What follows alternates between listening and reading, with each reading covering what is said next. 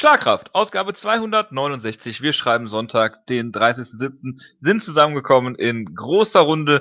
Wir haben vor allen Dingen im Preview einiges zu besprechen. Die Reviews werden Fall, wir ja. diesmal kurz halten. Es geht nur um UFC 214 und Ryzen. Das interessiert ja wirklich niemanden. Ich begrüße zu meiner Linken den Jonas. Servus, servus. Und zu meiner Rechten den Wutke. Guten Abend. So, fangen wir in, in, in Redias Mes an. Es geht schon gut los. In Medias Res mit UFC 214 an. Mit dem Main Event. Äh, John Jones gegen Daniel Cormier. Interessante Sachen dazu hören wollt, Hot Takes und so weiter. Guckt euch den Cyborg, äh, äh, Cy Cyborg äh, Thread dazu an. Ähm, da wurden einige sehr interessante Sachen äh, dazu gesagt. Ähm, ich fange einfach mal an und muss sagen, dieser Kampf ähm, war sehr absurd äh, einmal, dass er überhaupt stattgefunden hat natürlich, äh, mit zweieinhalb Jahren, äh, die, die wir jetzt darauf gewartet haben. Ähm, Daniel Cormier sah für meine Begriffe äh, so gut aus wie fast noch nie. Gerade sein Striking. Ich meine, er hat die Kämpfe eigentlich immer dadurch gewonnen, dass er Leute durch die, durch die Luft geworfen hat, zu, zu Boden genommen hat und da kontrolliert oder mit seinem Ground and Pound halt irgendwie ähm, müde gemacht äh, hat. Und hier sah er im Stand sehr, sehr gut aus. Ähm, ich habe sogar beide Runden bei DC gehabt. Äh, bei der ersten wahrscheinlich, weil es mich so verwundert hat. Bei der zweiten, die ja für mich eigentlich klar gewonnen hat. Auch wenn einer ähm, der Punktrichter äh, beide Runden bei John Jones hatte. Wie das funktionieren soll, ist mir ein absolutes Rätsel. Ähm, aber gut.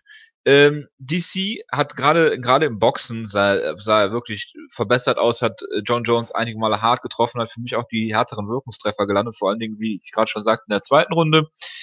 Ähm, und dann hat John Jones das gezeigt, was er eigentlich für mich in seiner Karriere in der letzten Zeit zumindest hat vermissen lassen, nämlich diesen Killerinstinkt. Ähm, ich meine, äh, wenn du, wenn du dir Kämpfe von früher anguckst gegen Show oder ähm, gegen, gegen Vitor Belfort, den er da gefinisht hat, ähm, hast du eigentlich immer das Gefühl, er ist der kompletteste MMA-Kämpfer, den du dir vorstellen kannst. Aber Finishes waren in letzter Zeit auch eher, eher dann rar gesät bei ähm, John Jones. Und hier trifft er einen Headkick, Headkick clean gegen DC und ähm, ja, äh, beendet damit den Kampf.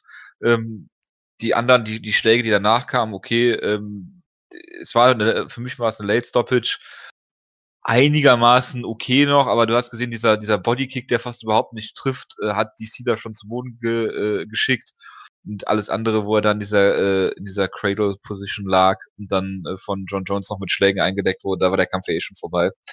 Ähm, hervorragende Leistung von John Jones, kann man nicht anders sagen. Ähm, eine absolute, absolute ähm, tolle Leistung auch von, von DC, muss ich sagen. Äh, ich weiß nicht, ob es am Ring raus lag von John Jones oder dieser, dieser äh, unfassbar guten Leistung von DC ähm, der jetzt im Prinzip äh, hier vor den Scherben seiner Karriere steht, um das mal ein bisschen zu, überspitzt zu formulieren. Alles andere mit Postfight äh, machen wir später. Äh, wie gesagt, mich hat's überrascht. DC sah besser aus als im ersten Kampf, wurde hier gefinisht. Ähm, er hatte keine Probleme, die Distanz zu schließen, was mich gewundert hat. Und äh, ja, dennoch, wie gesagt, John Jones, das ist halt das äh, Material, aus dem Champions gemacht sind, ein Kampf, wo es vielleicht nicht so läuft, wie er es gerne hätte, dann den, den Kampf so zu finishen, ist einfach nur überragend. Man kann von John Jones halten. Ähm, was man will, außerhalb des Käfigs, innerhalb des Käfigs, ist er einfach der mit Mighty Mouse für mich der beste Kämpfer, den der Sport je gesehen hat. Bitte.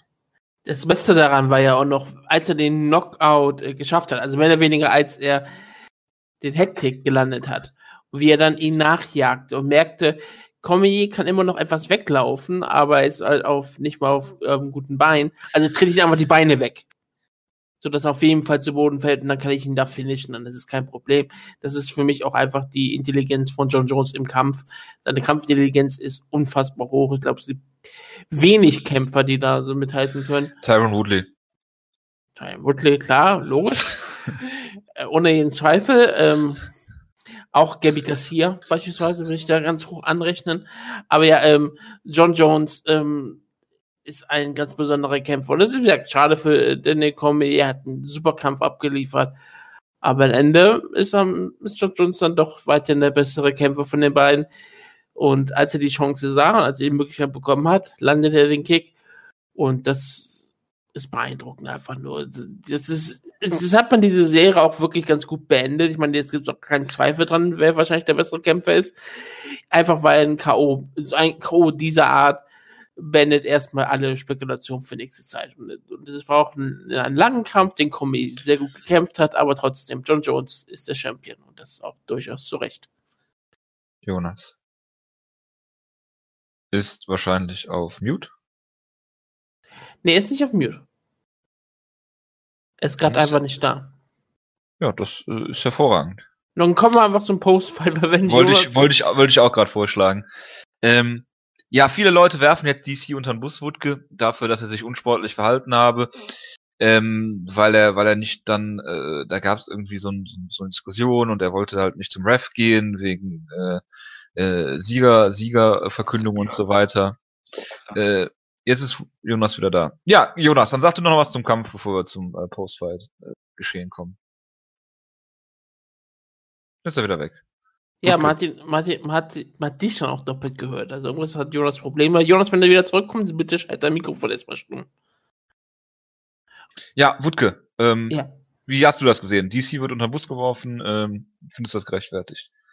Ich finde aktuell relativ wenig gerechtfertigt, ähm, wie man, ob man Danny Combi unter den Bus äh, werfen müsste oder nicht. Ich fand für seine Leistung, die kann man ihn nur hochloben, dass er vielleicht dann sich nach so einer Niederlage, wo vielleicht auch alles, was er sich aufgebaut hat, zusammengebrochen ist, ist er nicht die, äh, bin ich auch komplett raus. Also als Commier, wenn so, so eine Niederlage passiert, und passiert auf so brutale Art und Weise, dass du gegen die, jemanden, den du als deinen Rivalen ausgekoren hast, du hast dich schon Champion gemacht.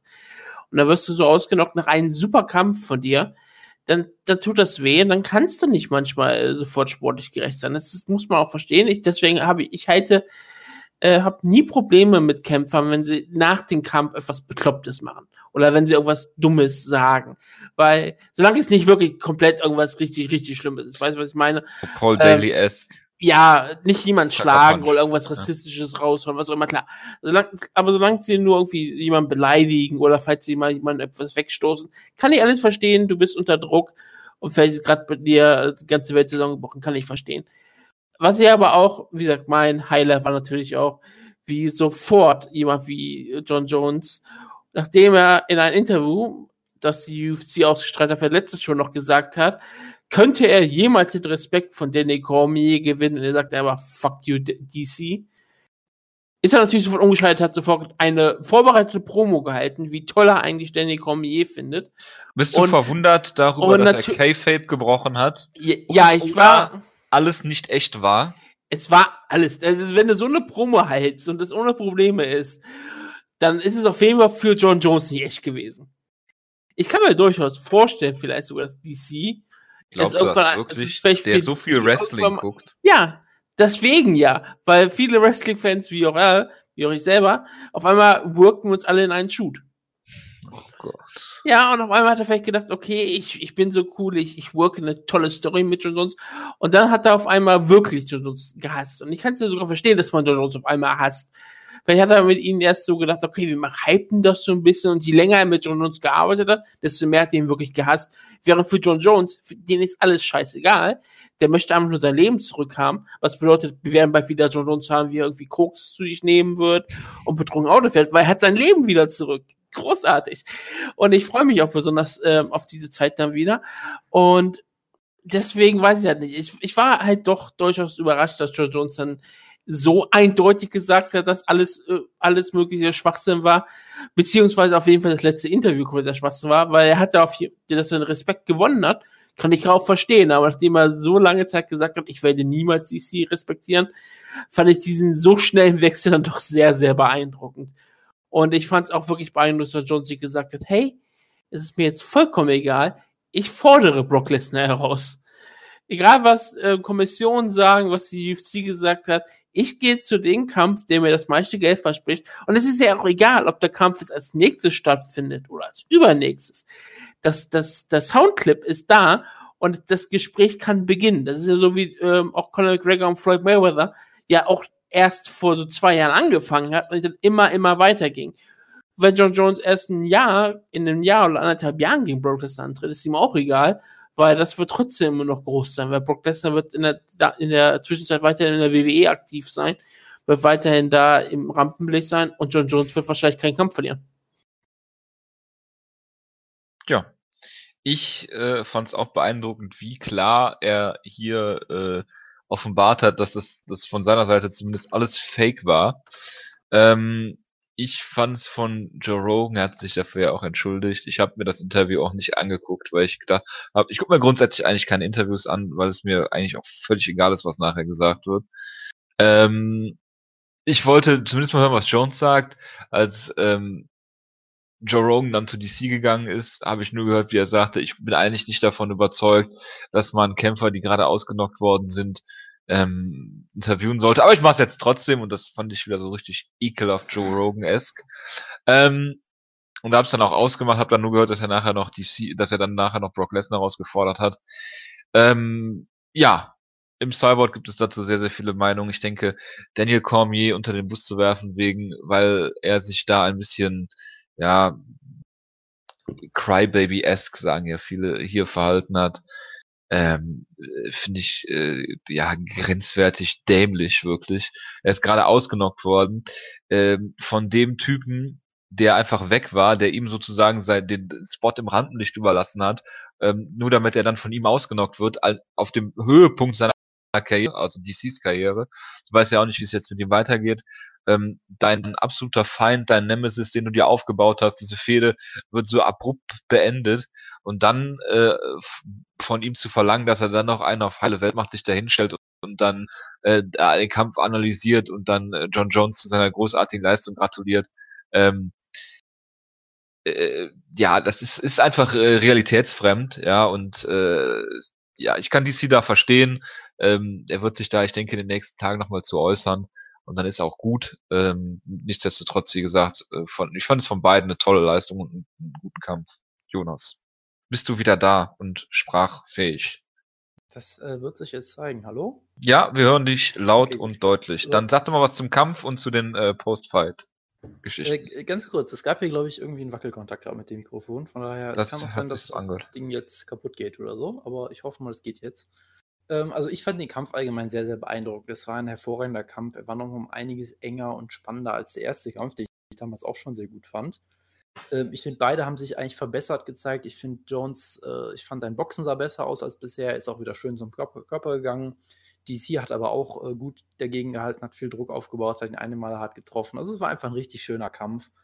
Gerade mit dieser schönen Dynamik, auch dass DC anfängt, ihn zu taunten in der zweiten Runde und denkst, oh, was ist hier los? Ähm, ich fand den Kampf ziemlich eng. Für mich hat Jones die erste Runde gewonnen, DC die zweite, aber auch da hat Jones durchaus ein paar gute Treffer gelandet, genauso wie DC in der ersten Runde eben. Ähm, nur die dritte Runde war für mich halt auch bis zum Finish schon ziemlich klar, weil da hat Jones dann doch das Geschehen doch klar dominiert.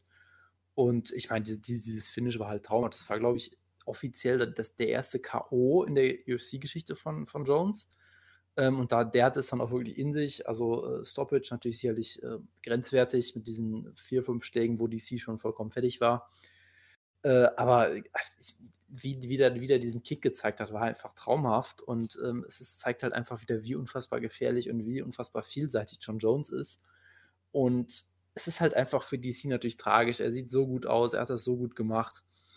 Äh, und es reicht halt doch einfach nie. Und es wird vermutlich gegen John Jones nie reichen, weil einfach so viele Sachen sind, die er da ähm, überwinden müsste, dass es einfach nicht klappen wird. Ähm, von daher, DC ist und bleibt halt dahingehend irgendwie eine tragische Figur. Es ist halt schon, schon äh, schwierig, gerade wenn man sich dann noch dieses Poster-Interview angucken muss, was ich dann auch nicht getan habe, weil ich da wirklich keinen Bock drauf hatte und, und äh, das generell immer sehr ähm, ziemlich ekelhaft finde, wenn, wenn dann sowas äh, so gemacht wird. Ähm, aber John Jones hat hier wieder gezeigt, dass er der beste MMA-Kämpfer aller Zeiten ist, hat das hier wunderbar gemacht. Und dahingehend freue ich mich, weil ich, ich möchte halt guten, den, sag ich mal, den möglichst besten Sport sehen und den gibt mir halt John Jones und sonst keiner. Äh, alle persönlichen äh, Sympathien oder Antipathien mal äh, äh davon mal ab, ab, abstrahiert. Aber Im Käfig gibt es halt keinen besseren als John Jones und das hat er hier wieder eindrucksvoll bewiesen. Was macht man jetzt an UFC-Stelle? John Jones, gibt man ihm äh, Özdemir oder buckt man Lesnar? Also bitte, bitte, wer soll es denn sonst sein? Ja, Volkan Özdemir, der Stolz der Schweiz, ähm, hat hier äh, eindeutig äh, einen, einen Top-5-Contender komplett zerstört in wenigen Sekunden. Also bitte, das ist ja offensichtlich. Darauf kommen wir später noch zu sprechen. Genau, also das, das ist der, der größte Kampf in der UFC-Geschichte, würde ich jetzt sagen. Äh, Zürich, Zürich wird stillstehen, ja, da bin ich mir jetzt schon sicher. Es, Ähm, es gibt ja wirklich nur zwei Alternativen. Entweder man kriegt Brock Lesnar jetzt schon frühzeitig, wie ich auch schon gesagt habe, man kriegt den jetzt in seinen nächsten Kampf, dann ist alles sicher, oder es ist halt erstmal nur, äh, es muss halt noch viel geregelt werden, dann kriegt man halt John Jones gegen Brock Lesnar irgendwann im nächsten Jahr und das ist dann auch egal wann. Und je nachdem, was es ist, wird es dann entweder wirklich Özdemir oder es wird wirklich Gustafsson, Gustafsson nochmal. Alles andere ist ja nicht möglich. Es gibt ja keine anderen Gegner. Klar, man könnte natürlich auch noch den Superfight bucken gegen Stipe Miosic. Und wahrscheinlich wäre ich dafür auch, das würde mich zum Beispiel um einiges mehr reizen als einen von diesen anderen Kämpfen. Gerade wenn John Jones sich vielleicht vorbereiten möchte auf Brock Lesnar, wäre vielleicht ein weiterer Heavyweight-Kampf ziemlich gut und das wäre eine gute Sache, würde mich auch sehr freuen. Dann könnte nämlich John Jones gegen Brock Lesnar um den Titel sein, was richtig geil wäre. Aber ähm, sonst, ähm, wie gesagt, ähm, zwischendrin könnte man auch Texera dann, äh, Texera schon, Gustafsson gegen Özdemir stellen oder halt, Gust oder halt Özdemir gegen Jones. Es ist, glaube ich, auch alles kein besonders großer Kampf. John Jones selber ist, ist ein Draw, ist ein Star, aber ähm, sein nächsten Gegner im Light Heavyweight, ja, Özdemir ist niemand, auch wenn er sehr viele Leute ausgenockt hat. Er könnte vielleicht dann Leute auch ähm, dazu bringen, weil, weil, er, weil er so zerstörerisch ist. Gustafsson hatte den großen Kampf mit John Jones. Ich glaube, das würde Leute doch durchaus reizen, aber ich weiß nicht, wie groß es wäre. Aber ja, ein möglicher Superfight mit Josic wäre toll, aber sonst das Beste ist natürlich Brock Lesnar. Hast du gerade gesagt, dass äh, er einen Tune-Up-Fight im Heavyweight gegen Miocic haben könnte, um dann gegen Lesnar anzutreten? Es wäre der Tune-Up-Fight, ohne jeden Zweifel für die Geldbörse. Wutke, äh, wenn wir gerade von großen Herausforderungen reden, ja. Was, was hältst du denn von John Jones gegen Baruto? Wir wollen ja auch, dass John Jones weiterhin ein Draw bleibt und nicht, dass er Kämpfe verliert. Verstehe, verstehe. Ich, ich würde John Jones nämlich als Favoriten gegen Brock Lesnar ansehen. Okay, Das ist, das ist eine sehr steile These. Ich bin, ich bin bekannt für Hot Takes. Das äh, kann man, denke ich, so festhalten, ja. DC, was würdet ihr mit ihm machen? Weiterkämpfen aus dem Light Heavyweight, hochgehen ins Heavyweight oder Karriere beenden? Also, das muss DC selber wissen. Ne? Also, Ja, natürlich muss er das selber wissen. Naja, also äh, ich, ich glaube, er hat in diesem Sport äh, trotzdem schon unfassbar viel erreicht. Er hat sich in zwei Gewichtsklassen als, als Top-5-Kämpfer auf jeden Fall klar etabliert. Ähm, Heavyweight ist halt, glaube ich, auch dahingehend keine Lösung, wenn Ken Velasquez wieder mal fit werden sollte irgendwann. Dann hättest du halt da wieder das Problem. Äh, Light Heavyweight, ich glaube nicht, dass es Sinn für ihn machen würde, weiter Kämpfe da zu nehmen gegen. Außer Jones oder mal wieder. keine Ahnung, ja. Äh, Also der Zug ist, glaube ich, abgefahren. Ich meine, er hat es ja auch selber in diesem Post-Interview äh, schön gesagt. Ne? Wenn du beide Kämpfe ist im Prinzip keine Niederlagenserie. Ähm, von daher, äh, ich weiß es nicht. Also, wie gesagt, er ist halt auch jetzt, ich glaube, 39 oder sowas. Er hat ja irgendwie so den Karriereplan, glaube ich, schon relativ klar, dass er halt äh, weiter in diese Rolle reinwachsen will als, als Analyst, dann vielleicht auch auf andere Sportarten das ausbreiten will. Ich glaube, er hat auch mal gesagt, dass er dann irgendwie Football gerne machen würde und solche Geschichten. Also, es wäre sicherlich kein falscher Zeitpunkt, jetzt die- diesen Schritt zu machen, wenn es da- das ist, was er machen will. Das äh, muss er halt letztendlich selbst wissen. Das kann ich natürlich auch nicht sagen. Gut, kommen wir zum liebsten Kampf. Tyron Woodley gegen Damien Maya. Wir haben gesagt, entweder es gibt eine schnelle Submission für Maya, es gibt einen schnellen Knockout für Woodley oder es gibt einen schrecklichen Fünf-Runden-Kampf und wir haben letzteres bekommen. Wir sind alle sehr begeistert. Wir sind natürlich alle. Fans von Damien Maya, einem dem, der spektakulärsten Grappler, die wir im Sport haben, der zwei der schrecklichsten Titelkämpfe in der UFC-Geschichte hatte. Jetzt warte ab. Jonas wird uns alle erklären, was für ein großartiger Kampf das war. Technisch hervorragend und dass wir alle Idioten sind. Damien Meyer, äh, Tyron Woodley gegen Damien Meyer war, glaube ich, der schlechteste Kampf, den ich je gesehen habe. Sehr gut. So, äh, ist das Wie schlechter als Clay Guida gegen Gray Maynard? Okay, guter Punkt. Vielleicht war Nein, wo, wobei, wobei, wobei. Gray Maynard gegen Clay Guida hatte das Highlight in der fünften Runde, wo Gray Maynard einfach komplett ausgerastet ist und versucht hat, Clay Guida umzubringen. Das war lustig zumindest. Dieser Kampf hatte das nicht. Ähm, andere schlechte Kämpfe. Ja, okay, Äh, Kimbo Slice gegen Houston Alexander. Okay, Das war- Belly to Belly. Ja, Ja. Äh, es, es gibt sicherlich Gabby Garcia gegen Anna Malikova, der zweite Gabby Garcia-Kampf in ihrer Karriere. Es war kürzer. Das Ähm, stimmt. Es, es gibt sicherlich irgendwie irgendwelche Henzo Gracie Pride 30 Minuten Kämpfe oder sowas, klar. Es gibt immer Schlimmeres, aber. Oder Hideo Toko So. 30 Minuten Kampf. Oder Ja. Ken Shamrock gegen Royce Gracie 2. Ja, also in einer, in einer modernen Ära, in einem High-Level-Kampf, war ich selten so frustriert. Es hat sicherlich nicht geholfen, dass ich live geguckt habe. Das war äh, sehr anstrengend. Ich bin, ich bin Okay. bis heute nicht sicher, wie ich wach geblieben bin. Ja, aber ich habe es irgendwie geschafft. Ist es nicht auch Koks. besonders, ist das Ich nicht habe, auch, ich habe die, die Augen geschlossen, äh, mir eine Linie reingezogen und an John Jones gedacht. Ja, genau. ist das Ja. nicht auch besonders schlimm, dass ähm, Tyron Woodley, gerade nachdem er so einen Kampf wieder, nachdem er den zweiten Kampf gegen Wonderboy hatte, der auch so schlecht war? Das ist doch Oh nur, weil Woodley schwarz ist. Ich, ich habe gerade inhaltlich nicht verstanden, was du mir sagen wolltest. Sorry. Ich meine, Woodley war eh schon auf dem Absteigen, als das Leute langsam ihn nicht mehr mochten, weil er langweilige Kämpfer hat. Ja. Ich meine, er war auf einmal so ein wirklich gehypter Kämpfer, weil er Robbie Lawler ausgelockt hat. Dann hat er einen guten Kampf mit Wonderboy Thompson gehabt. Plötzlich danach hatte er einen total langweiligen Kampf mit Wonderboy Thompson, das vielleicht sogar die Karriere von Wonderboy Thompson scheinbar beendet hat. Und jetzt hat er diesen Kampf mit Damien Meyer. Ich meine, und das es ist so schlimm jetzt gewesen, dass Dana White hingeht und sagt, ja, wir machen Michael Bisping gegen GSP. Und niemand, niemand das ist möchte halt- dich, möchte noch ein Pay-Per-View mit dir kaufen. Ich, Ja. ich bin ein Promoter, ich begrabe dich jetzt vollkommen. Und das nächste Mal bist du auf derselben Karte für Dimitri Johnson. Es ist halt wie so, ein, wie, wie so ein Schneeball, der den Hügel runterrollt und dabei immer schneller wird und immer mehr Masse aufnimmt. Weil es Gut, geht mit halt Schnee kennt sich Dana White ja aus. Das sicherlich, also es, es war, der- Ty Woodley ist als Schneeball in der Einfahrt runtergerollt. Katamari Damanzi. Genau. Nein, aber ich sag mal so, äh, wir müssen jetzt nicht über Dana Whites Verhalten reden und so, das ist sicherlich alles immer so eine Sache.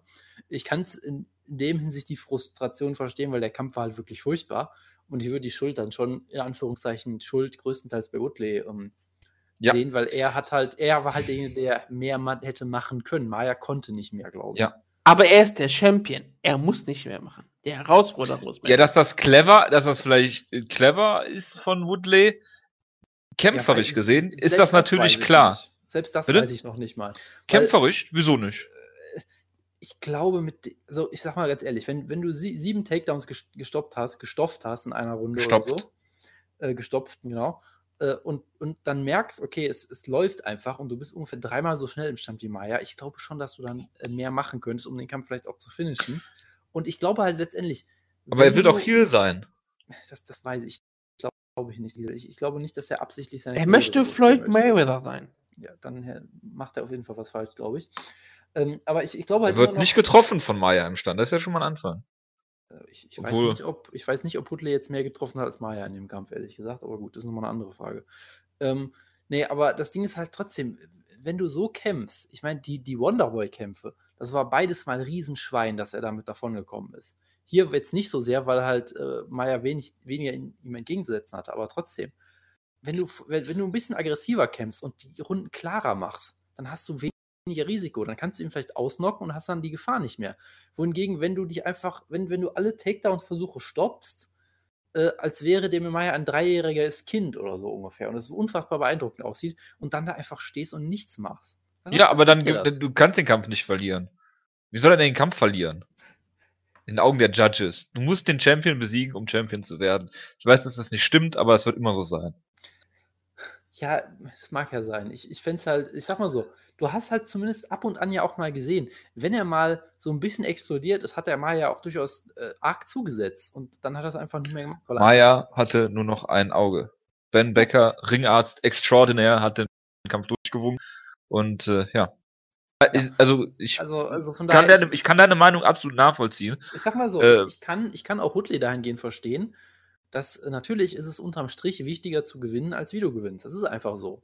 Das siehst du, du siehst, du siehst das sehr häufig, dass Leute Champ äh, werden und dann deutlich konservativer kämpfen. Ich meine, guck dir von mir aus John Jones an in seinen letzten GSP. paar Kämpfen. Ja, GSP ist natürlich das Paradebeispiel. Jose Aldo auch ein Paradebeispiel zum Beispiel.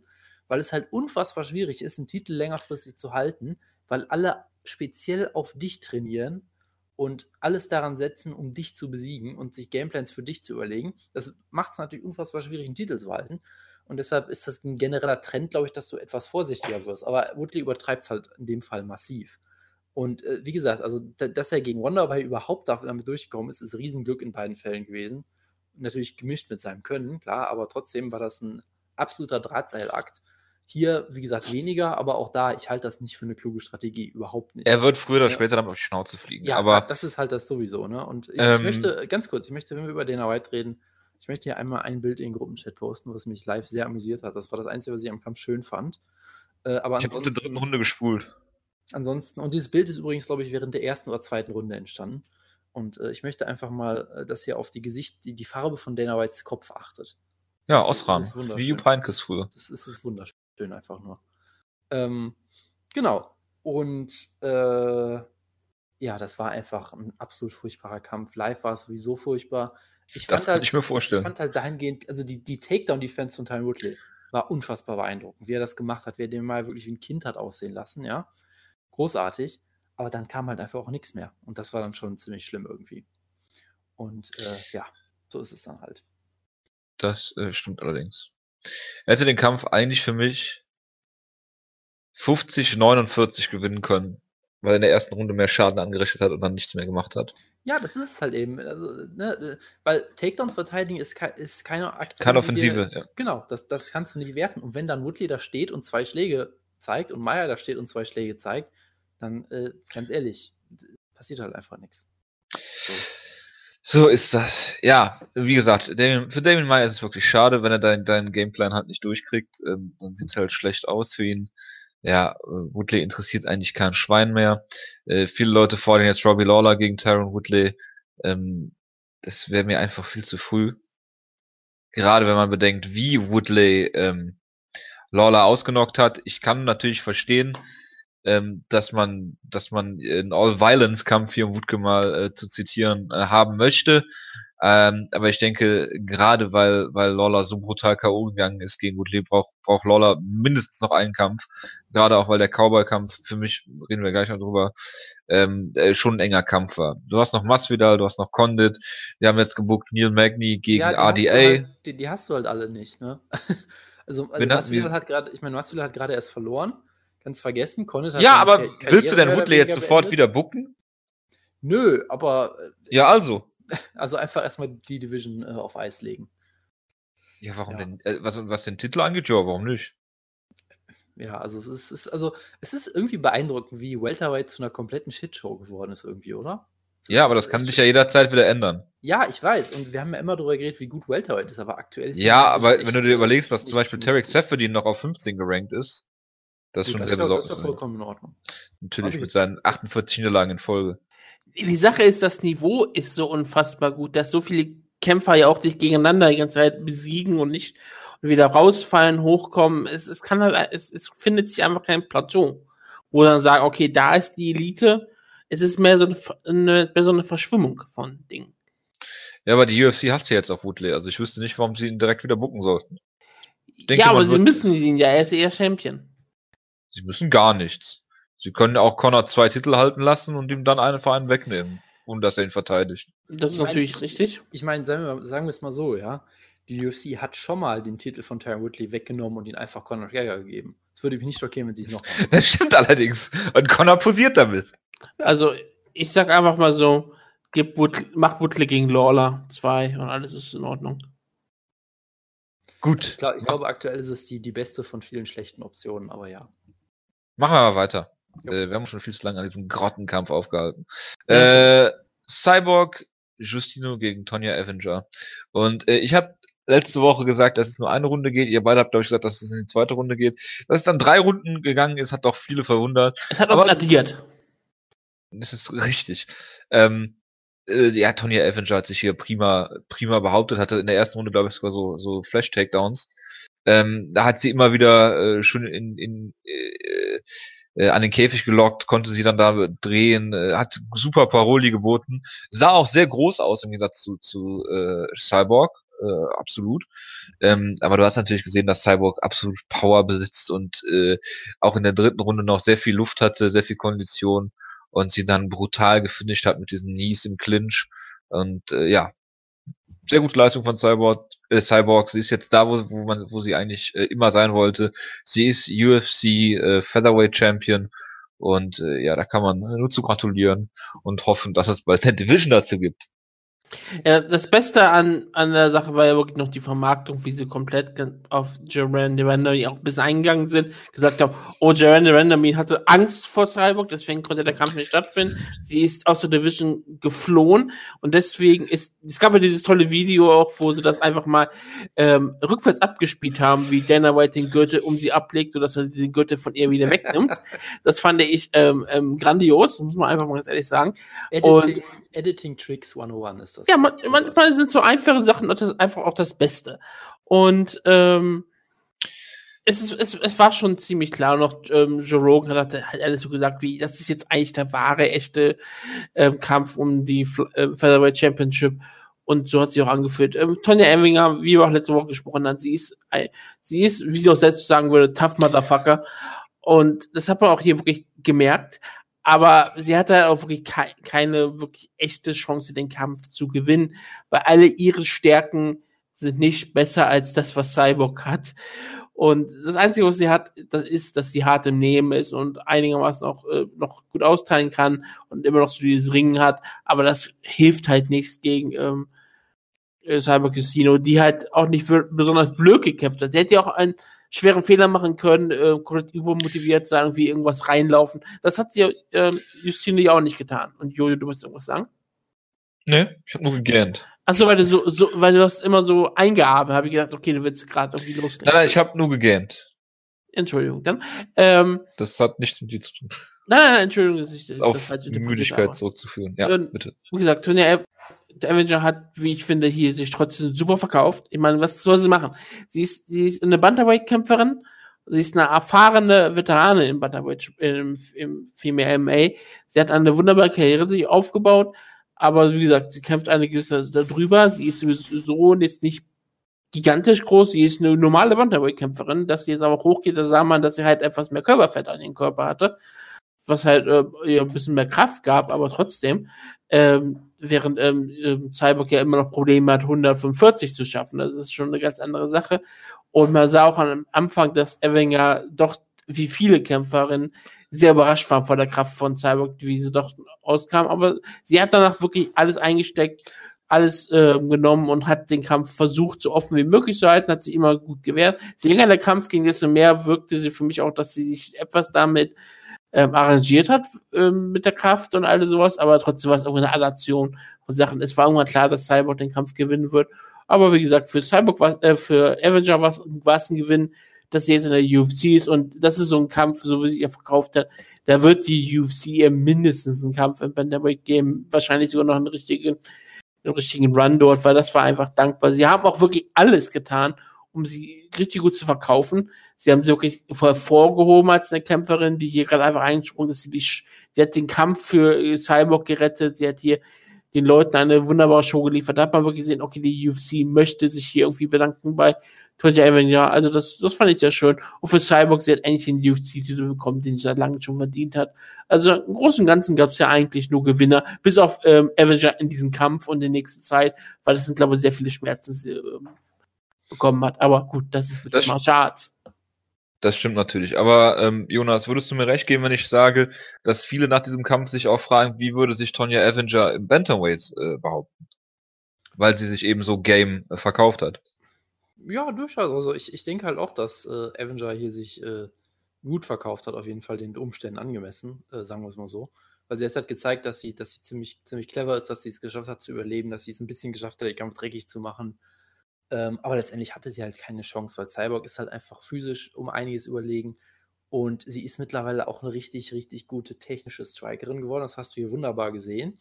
Sie hat gute Cardio mittlerweile und sie kämpft halt auch einfach, das war unfassbar intelligent von ihr gekämpft, wie ich finde. Sie hat nämlich auch eben nicht auf Teufel komm raus das Finish gesucht und gesagt, so, ich muss jetzt Sonja Avenger in der ersten Runde weghauen oder so, sondern hat gesagt, ey, ich lasse mir Zeit, das Finish wird kommen und das Finish wird brutal werden. Und wenn es in der dritten Runde kommt, ist auch okay. Und ich werde da kein Risiko eingehen und werde das wunderbar machen. Das hat sie halt genauso gemacht. Und das ist halt einfach, ähm, einfach beeindruckend. Und ich sehe halt niemanden, der dieser Cyborg in, in dieser Form gefährlich werden kann. Ich kenne eine Person. The Randomy? Gabby Garcia? King Rainer. wird das Die ist doch Lightweight, oder? Ja, aber Christiana Salvador ist auch ein Lightweight. Sie muss sich ja schon wieder ausziehen für Featherweight. Ja, deswegen- vollkommen legitim. Deswegen bin ich, ja, ich meine nur, aber trotzdem, sie ist ja auch ein natürliches Lightweight. Deswegen, das wäre der Kampf, den ich sehen möchte. Und du meinst, wenn King Rena den Lolly ablegen muss, dann schafft sie das auch, oder wie? King Rainer wiegt meistens mehr als Lightweight. Ja, eben. Aber in Japan gibt es keine Gewichtsklassen, davon profitiert sie natürlich. Klar. Sie würde natürlich, wenn sie Lightweight kämpft, etwas Gewicht verlieren, weil sie muss ja ein bisschen Gewicht aufbauen, weil alle ihre Gegnerinnen immer so unfassbar schwer sind. Verstehe. Aha. Aber egal, das, ist, das kommt, kommen wir später dazu. Ja, ich hoffe doch sehr. Wir greifen schon wieder vor. Ja. Gut, dann äh, Robbie Lawler gegen Cowboy Cerrone. Im Cyborg haben sich einige Leute über die Decision beschwert. Ich fand eigentlich eine relativ klare 29-28 mit äh, Lawler in der ersten Runde klar, wie er äh, Cerrone da im Clinch äh, zugesetzt hat in diesem äh, Collar-Tie. Das war schon sehr, sehr beeindruckend. In der zweiten Runde Cerrone besser, äh, Tanzkick Kickboxen machen kann mit diesen äh, Bodyshots. Äh, wunderbar. In der dritten Runde kommt Lawler zurück, was ich eigentlich nicht mehr erwartet habe nach dieser brutalen zweiten Runde und äh, ja, kann hier den Kampf in der dritten Runde äh, dann nochmal drehen und äh, gewinnt. Sehr, sehr äh, schöne Leistung von Robbie Lawler hier. Ja, und Cowboy, äh, ja, kriegt's irgendwie nicht richtig zusammen. Bitte. Wobei man natürlich auch sagen muss, er hatte eine Steph-Infection und so weiter, ne? Das äh, kann natürlich auch eine Rolle Ich würde spielen. jetzt auch nicht sagen, dass, dass Cerrone das irgendwie schlecht gemacht hat. Ich finde, das haben beide Mhm. einfach sehr gut gemacht. Und es war ein Kampf auf extrem hohem Niveau. Natürlich jetzt nicht das. Nein, ich will damit nur äh, sagen, das ist halt das Niveau, was äh, Cerrone kämpfen kann, um dann zu verlieren. Ja, gut, okay, von mir aus. Also, nur ist das halt auch absolut keine Schande gegen einen, einen Robbie Lawler, der ja auch sehr intelligent gekämpft hat, wie ich finde. Äh, und hier durchaus einige neue Tools gezeigt hat. Also, ich meine, halt schon direkt rauskommt, ich hätte den Kopf einfach abzureißen in der ersten Runde, ist natürlich schon mal sehr clever. Äh, Mit Cerrone gar nicht findet. Aber, äh, ich halt dann auch noch spannend, das dritte Runde für mich eigentlich relativ klar zu sichern. Weil das eigentlich die Runde ist, in der Cerrone meistens seine gefunden hat und dann äh, extrem in der dritten Runde besiegt beispielsweise. Ja, also in der dritten Runde nochmal zu, nachdem er die ziemlich klar eigentlich verloren hat. Äh, das spricht schon sehr für die Qualitäten von Lawler und natürlich äh, hat Cerrone sich ja auch sehr gut verkauft. Also gerade diese Kombinationen von, von ihm wieder Nation, landet, dann das eigentlich nur nutzt, um Knee-Strike zu landen, das dann in einem, in einem Schlag wandelt und daraus dann Headkick zaubert und. Das ist halt einfach traumhafte Kombos. Äh, Lawler, schön wie gesagt, mit, mit, äh, mit, dem, mit dem Druck, ja, mit den Bodyshots auch sehr gut gemacht. Es war einfach ein richtig, richtig toller Kampf auf richtig hohem Niveau. Ähm, und, und das ist, ist doch das, würde ich sagen. Wutke. Wutke ist weg. Wutke Nein, ist. Entschuldigung. Ich hatte noch was, wollte nur was kurz zu Ende machen. Für mich war es aber auch, das Wichtigste an diesem Kampf ist eigentlich mehr oder weniger die Tatsache, gab es ja eigentlich einen echten Verlierer in diesem Kampf? Donald Cerrone. Ja, aber schau mal, wie die meisten Fans reagiert haben, die denken, okay, Carlos, äh, Carlos sage ich jetzt schon, ist oft ähnlich, äh, aber Donald Cerrone hat für die viele Fans den Kampf gewonnen. Und plötzlich ist Welterweight in so einer Situation, wo wir vorher darüber gesprochen haben, dass es ja eigentlich so eine richtige Shitshow jetzt oben ist. Und Donald Cerrone mit so einer Niederlage ist es auch wie ein gefühlter Sieg. Eigentlich war es für ihn äh, völlig in Ordnung, so diesen Kampf zu verlieren, äh, diesen Kampf komplett offen zu halten und einen großartigen Kampf den Fans geliefert zu haben. Es war auch seine Reaktion danach. Er sa- erst, erst hat er seine Hand nicht hochgehoben, weil er jetzt guckt, wie, was? Das ist falsch. Und dann hat er gegrinst und hat gesagt, okay, habe ich halt den Kampf verloren und mit den Schultern gezuckt. Wo ich sage, ja, du hast verstanden, dass es egal ist, ob du gewinnst oder verlierst. Donald Cerrone hat immer seinen Job in der UFC. Und das wird kein Kampf sein, wo die meisten Fans ihn hier irgendwie anrechnen werden, okay, du hast den Kampf verloren, sondern für die meisten hat er den Kampf hier gewonnen. Und für Robbie Lawler, er hat den Kampf hier auf, auf dem Papier gewonnen. Das ist das Wichtigste überhaupt. Damit ist, muss die, wird die UFC natürlich auch weiter nach vorne bucken. Und jetzt ist auf einmal, weil gerade dieser Tyron Woodley gegen GSP Kampf ist komplett weg vom Tisch. Oder irgendwelche Superkämpfe von Tyron Woodley sind nur weg vom Tisch. Also ist Robbie Lawler jetzt der nächste logische Herausforderer. Und plötzlich kann er seinen Titel wieder haben.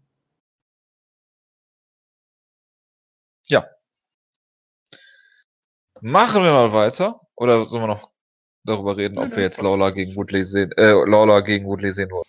Haben wir doch jetzt schon gemacht, oder? Haben wir schon gemacht. Gut.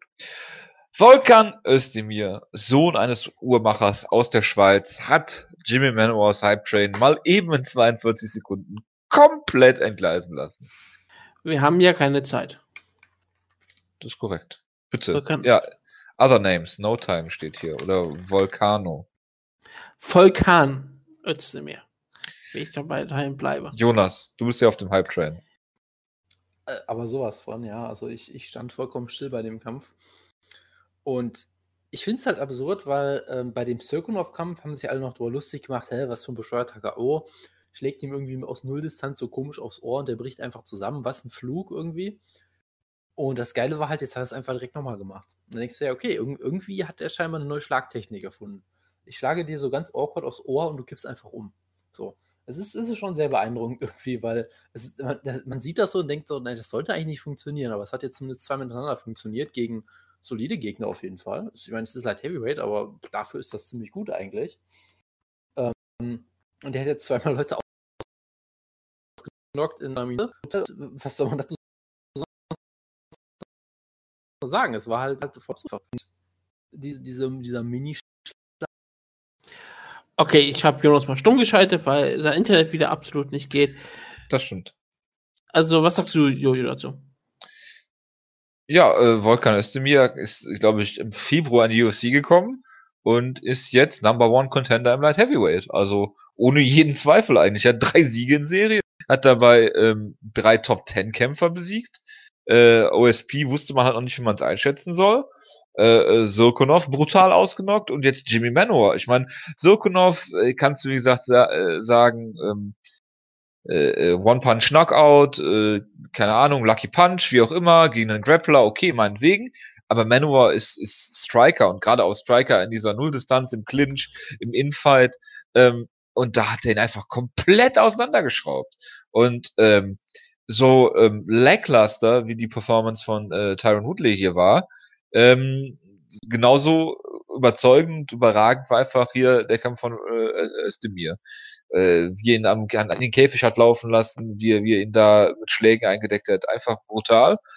Er stand auf der gleichen Karte wie John Jones. Man hatte Manowar eigentlich vorgesehen, falls Jones ausfällt, ähm, um ihn dann einspringen zu lassen. Aber äh, mir hat das auch, wie wir letzte Woche schon drüber geredet haben, äh, clever gemacht, hat sich äh, da so ein bisschen auch ins Spiel gebracht, nach dem Motto, ja, ich, ich kann auch einspringen, warum eigentlich nicht? Ich bin eh der bessere Kämpfer und hat seinen Worten dann noch Taten, Taten folgen lassen. Und ähm, ja, das ist der Kampf, den man für mich bucken äh, sollte. Mit Brock Lesnar gegen John Jones kann man natürlich machen, muss man nicht. Äh, ist natürlich, äh, gerade weil die UFC irgendwie Stars händeringend sucht und man die, diese Pay-Per-View-Zahlen mal abwarten muss, ähm, ist das natürlich ein logischer Kampf für die Zukunft aus, aus geschäftlicher Sicht. Ähm, aber ich denke, dass äh, Gustafsson vielleicht noch eine Rechnung offen hat mit, mit John Jones und hier äh, Volkan Özdemir einfach ein komplett neues Gesicht, was so schnell nach vorne gekommen ist. Und wenn man jetzt diesen Kämpfer zu lange mit, mit irgendwelchen anderen Kämpfen beschäftigt, wird der wird sich das entweder abnutzen oder er verliert halt früher oder später einen Kampf, wie das, wie das immer so ist irgendwann. Der Houston Alexander-Effekt. Ge- Ja, aber noch ist Volkan Özdemir for real und deswegen sage ich, man muss den Kampf hier äh, Özdemir gegen äh, John Jones bucken. Und Auch vielleicht, weil man nicht so viel, äh, Entschuldigung, lass mich den Gedanken noch kurz zu Ende bringen, auch weil man vielleicht nicht so viel über Özdemir weiß und ihn halt als, als brutalen K.O.-Puncher äh, äh, promoten kann. Richtig, äh, man weiß nicht besonders viel. Man hat auch, man kann auch überhaupt nichts ernsthaft zu ihm sagen. Das macht es noch viel, viel besser. Man kann alles auf alles übertragen auf ihn, was man möchte. Äh, was ich noch zu Houston Alexander sagen wollte, natürlich erfolgt ist mir bessere Gegner ausgenug. Das, das ist ganz klar, ganz anderes Niveau. Wir haben uns ja wirklich über ihn lustig gemacht, weil halt. Oder du denkst kam, du, dass man den Kampf Houston Alexander gegen Volkan Özdemir erstmal bucken muss, um das festzustellen? Das ist natürlich auch logischerweise, das so, so, so funktioniert Japan. Nein, ähm, wir haben uns ja wirklich über ihn lustig gemacht, weil er kam in die UFC, besiegte USP in einen irgendeinen komischen Kampf, mit, wo er ihn knapp geschlagen hat. Und plötzlich war er auf irgendwie fast Top 5. War nicht sofort fast Top 5 ähm, äh, Light Heavyweight Kämpfer oder irgendwie Top Er 10. ist, glaube ich, auf Nummer 4 direkt gerankt worden oder so. ja, oder auf, Dadurch, dass er halt OSP ausgenockt hat, äh, äh, Quatsch, per Decision besiegt hat, ist er direkt irgendwie auf 4 oder 5 eingestiegen oder sowas. er ist oder, ziemlich hoch eingestiegen, wir haben uns darüber lustig gemacht. Und das, ich ich bleibe aber noch dabei, dass wir uns zu Recht darüber lustig gemacht haben, weil er einfach Light Heavyweight nicht besonders gut ist. Aber Özdemir macht gerade das meiste aus wenig. Denn ganz ehrlich gesagt, er hat jetzt in, gegen den Cirkunov und Manowar eine Minute Kampfzeit gehabt. wir wissen nicht, ob er eigentlich wirklich der bessere Kämpfer ist zwischen den beiden. Er hat auf jeden Fall eins bewiesen. Er hat unfassbare Knockout-Power und hat einen Killerinstinkt. Das heißt, wenn du ihm die Möglichkeit gibst, äh, dass er dich ausnocken kann, dann ergreift er sie, knockt dich aus und gewinnt den Kampf. Und das ist eigentlich eine der wichtigsten Sachen überhaupt. Fehler auszunutzen mit so einer ähm, rohen Gewalt, mit dieser rohen Kraft, die er hat, ist eine unfassbare gefährliche Mischung in Gewichtsklassen wie Light Heavyweight und Heavyweight. Und das macht ihn so spannend. Wie gesagt, wir wissen nicht besonders viel über ihn. Das aber ist auch eine gute Sache. Er ist jetzt ein absoluter K.O.-Schläger. Ihn jetzt unbedingt einen Kampf gegen jemanden zu geben wie Gustafsson wäre, für, wäre vielleicht wirklich blöd, weil ich wahrscheinlich, Gustafsson wahrscheinlich nicht so ähm, einfach äh, einen Fehler reinlaufen wird, obwohl er auch dafür manchmal bekannt ist. Also, ich weiß es jetzt nicht. Özdemir hat irgendwie auch einen Teil schon verdient, weil wenn du ihm einen Teil schon gibst, gib ihn jetzt, wo, er, wo das Eisen heiß ist. Und ja trotzdem fand ich es aber auch intelligent, dass er, als er die Herausforderung in dem Main gestellt hat, dass er sie auch an den Nekomi gestellt hat, an den Champion damals noch. Und jetzt gegen den Kämpfer, der vielleicht einen Gegner sucht. Wenn Özdemir nicht den Teilschuss bekommt, kann er sich auch einen Kampf gegen äh, den Nekomi ähm, ähm, ähm, seine Vita schreiben. Egal, ob sie dann positiv ausgeht oder nicht. Auf jeden Fall ist es ein riesengroßer Aufstieg. Und das könnte auch jederzeit irgendwo ein Main Event sein, einer etwas größeren Show auf Fox beispielsweise. Und das ist ja auch was. Jonas, bitte. Äh, ja, ich habe eigentlich nichts weiter hinzuzufügen. Das habt ihr schon soweit ganz gut gesagt. Hört man mich denn wieder vernünftig? Jetzt? Ja. ja. Gut. Dann weiß ich nicht, was da eben los war. Verzeihung. Ähm, Fazit der Maincard. Ich habe sehr viele äh, gemischte Reaktionen gehört. Äh, Pius hat zum Beispiel gesagt, dass es eine schreckliche Show war, bis auf die Rückkehr von Robbie Lawler und äh, noch irgendwas. Ach ja, den Titelgewinn von Cyborg äh, Cyborg. Ich fand eigentlich bis auf den Coleman Event habe ich mich sehr gut unterhalten gefühlt von dieser Card. Ohne, ohne Wenn und Aber. Und äh, ja, da, also die Card angesichts der Namen hat für mich das, was ich mir erwartet habe, voll, voll erfüllt. Ich, ich kann, ich, ich verstehe, was er wahrscheinlich sagen möchte, weil Robbie Law gegen Cerrone war ein sehr unterhaltsamer Kampf, aber es war vielleicht nicht der Klassiker, der sich die meisten Leute vielleicht trotzdem noch erhofft haben. Klar, es war auch nur drei Runden, kein Fünf-Runden-Kampf. Özdemir gegen Manowar war ein toller, großartiger Knockout, aber es war halt ein 30-Sekunden-Kampf, da kann ja nichts draus entstehen. Justino gegen Avenger war viel zu eindeutig und es war das, was wir erwartet haben. Plus es war dann nicht das Spektakel, was man sich vielleicht erhofft hat. Butle gegen Meyer war das auf der Negativ, das äh, befürchte Negativ-Spektakel. Und Jones gegen Comey war halt das, was man von so einem Kampf erwartet. Unfassbar technisch guter Kampf, unfassbar spannender Kampf. Aber es ist selten eins dieser, dieser Klassiker-Duelle, gerade bei so einem Kampf, wo zwei Leute, die sich vielleicht wirklich nicht mögen, oder wenigstens eine Person die andere Person nicht mag, dann ist es manchmal sehr schwierig zu kämpfen, gerade wenn so viel auf der ähm, Kippe steht. Deswegen ist es ein großartiger Kampf, ein großartiger großartiger Moment gewesen, aber es gab schon bessere Kämpfe. Deswegen, es war eine, es war eine sehr, sehr gute Card, sehr, sehr gute Main Card. Aber ich kann auch verstehen, wenn man so ein bisschen enttäuscht war. Jonas, willst du noch was zu der Card sagen? Nein, also der, der eine Teil, der halt ganz furchtbar war, war halt ganz furchtbar. Das konnte man ja auch so ein bisschen erwarten, leider. Und ansonsten war ich eigentlich sehr zufrieden. Kann ich mich nur anschließen. Gut, du hast die Prelims nicht gesehen, richtig? da ich Rising gesehen habe, hatte ich keine Zeit mehr, die Show hier zu schauen. Ist kein Problem, wenn du irgendwas sagen willst, ähm, wirf einfach ein. Ich ja. äh, rede dann mit dem äh, Jonas ein bisschen. Ricardo Lamas gegen Jason Knight. Hick Diaz. Jonas findet ihn ja immer so unfassbar geil und sympathisch, vor allen Dingen im Privaten. Und ähm, äh, bei Ricardo Lamas muss man sich immer vor Augen führen, dass das derjenige ist, gegen den mal äh, BJ Penn kämpfen sollte, vor nicht allzu langer Zeit. Ähm, ich mag ihn ja, ich habe es letzte Woche schon gesagt, er ist ein hervorragender Kämpfer, der immer so ein bisschen unterm Radar fliegt, obwohl er auch immer hoch gerankt ist eigentlich. Ähm, aber äh, der einen hervorragenden ringerischen Hintergrund hat, der der gerne brawlt, der der unfassbare Knockout Power und Killer Instinct auch ähm, hat und das hat man hier auch gesehen. Er hatte ähm, äh, Jason Knight relativ schnell am Boden, ähm, hat da aber dann äh, sehr viele Probleme eigentlich gehabt mit, mit Jason Knight, der eine sehr aggressive Guard hatte, der Mission Control hatte. Ähm, Joe Rogan hat sich dann schon über Gogo Platas und Omo Platas äh, äh, äh, ausgelassen und äh, ja, Lamas hat das dann gut gemacht, äh, sie sind dann mit einem Stand hochgegangen und hat den brutal getroffen, ähm, und äh, äh, niedergeschlagen und äh, am Boden dann noch gefinisht. Jason Knight hat sich über die Stoppage beschwert. Ähm, für mich äh, allerdings hier eine klare, gerechtfertigte Stoppage und ja, Ricardo Lamas ist einer der hervorragendsten Kämpfer, die man sich vorstellen kann, die vielleicht der ein oder andere Casual-Fan überhaupt nicht kennt. Und ähm, seine Niederlagen sind Aldo, Mendes und Holloway in der UFC, habe ich letzte Woche schon gesagt. Und äh, ja, sonst hat er alles andere besiegt und äh, ja, er ist das in spektakulär, was eigentlich immer so äh, mein äh, The Damage, ja, Darren Elkins ist. Äh, nur halt, dass er Leute ausnockt, so als als äh, Gatekeeper äh, und äh, aber jetzt in höheren Sphären auch, genau wie Elkins. Das ist der Kampf, den ich sehen will. Darren Elkins gegen Ricardo Lamas. Wenn es den nicht gibt, Brian Ortega gegen Darren Elkins. Bitte, Jonas. Ja, also es, es war äh, in vieler Hinsicht der, der typischste Ricardo Lamas-Kampf, den man sich vorstellen kann, in dahingehend, dass er jetzt gar nicht so überzeugend aussah, bis er den Kampf halt total gefinisht hat. Ne, ich meine, Takedown gut geholt, am Boden, wie gesagt, einige Probleme. Und das ist halt das, was Ricardo Lamas besser macht als alle anderen. Er ist, er ist nicht derjenige, der den Kampf von vorn bis hinten kontrolliert unbedingt, aber er ist derjenige, der unfassbar gut darin ist, äh, einen Fehler, den du machst, sofort auszunutzen und so unfassbar brutal auszunutzen. Er ist äh, unfassbar opportunistisch dahingehend, ja, du musst einmal, einmal kurz äh, im, im, Stand nicht aufpassen, wirst du erwischt, du passt einmal am Boden nicht auf, dann zack, bisschen der Guillotine drin und hier halt auch perfekt. Ich meine, die Situation ist halt dahingehend tricky. Jason Knight ist eigentlich ganz erfolgreich am Boden, möchte dann aufstehen. Dazu musst du halt erstmal eine Hand irgendwie äh, auf den Boden legen und dich quasi abstützen oder sowas. Und darauf wartet Lamas halt nur und, und vermöbelt ihn dann absolut brutal, auch zum Körper, zum Kopf. Kampf, der meiner Meinung nach auch schon hätte früher durchaus hätte abgebrochen werden können, weil halt Knight einfach nur ein laufender, ja, Hillbilly-Zombie, hat äh, damals in der Nacht genannt war. Äh, bisschen schwierig, weil er halt nie klar K.O. war oder sowas, aber er war halt vollkommen weg, einfach nur. Und es ist halt die typische Ricardo Lamas-Leistung, einfach wunderbar den Sack zugemacht und den Fehler sofort brutal ausgenutzt. Ich sag mal so, Jason Knight ist weiterhin ein talentierter Kerl auf jeden Fall. Der Kampf kam halt dann vielleicht zu früh und er hat halt einen Fehler gemacht. Und Lamas ist halt so ein Typ, da kannst du dir keinen einzigen Fehler leisten.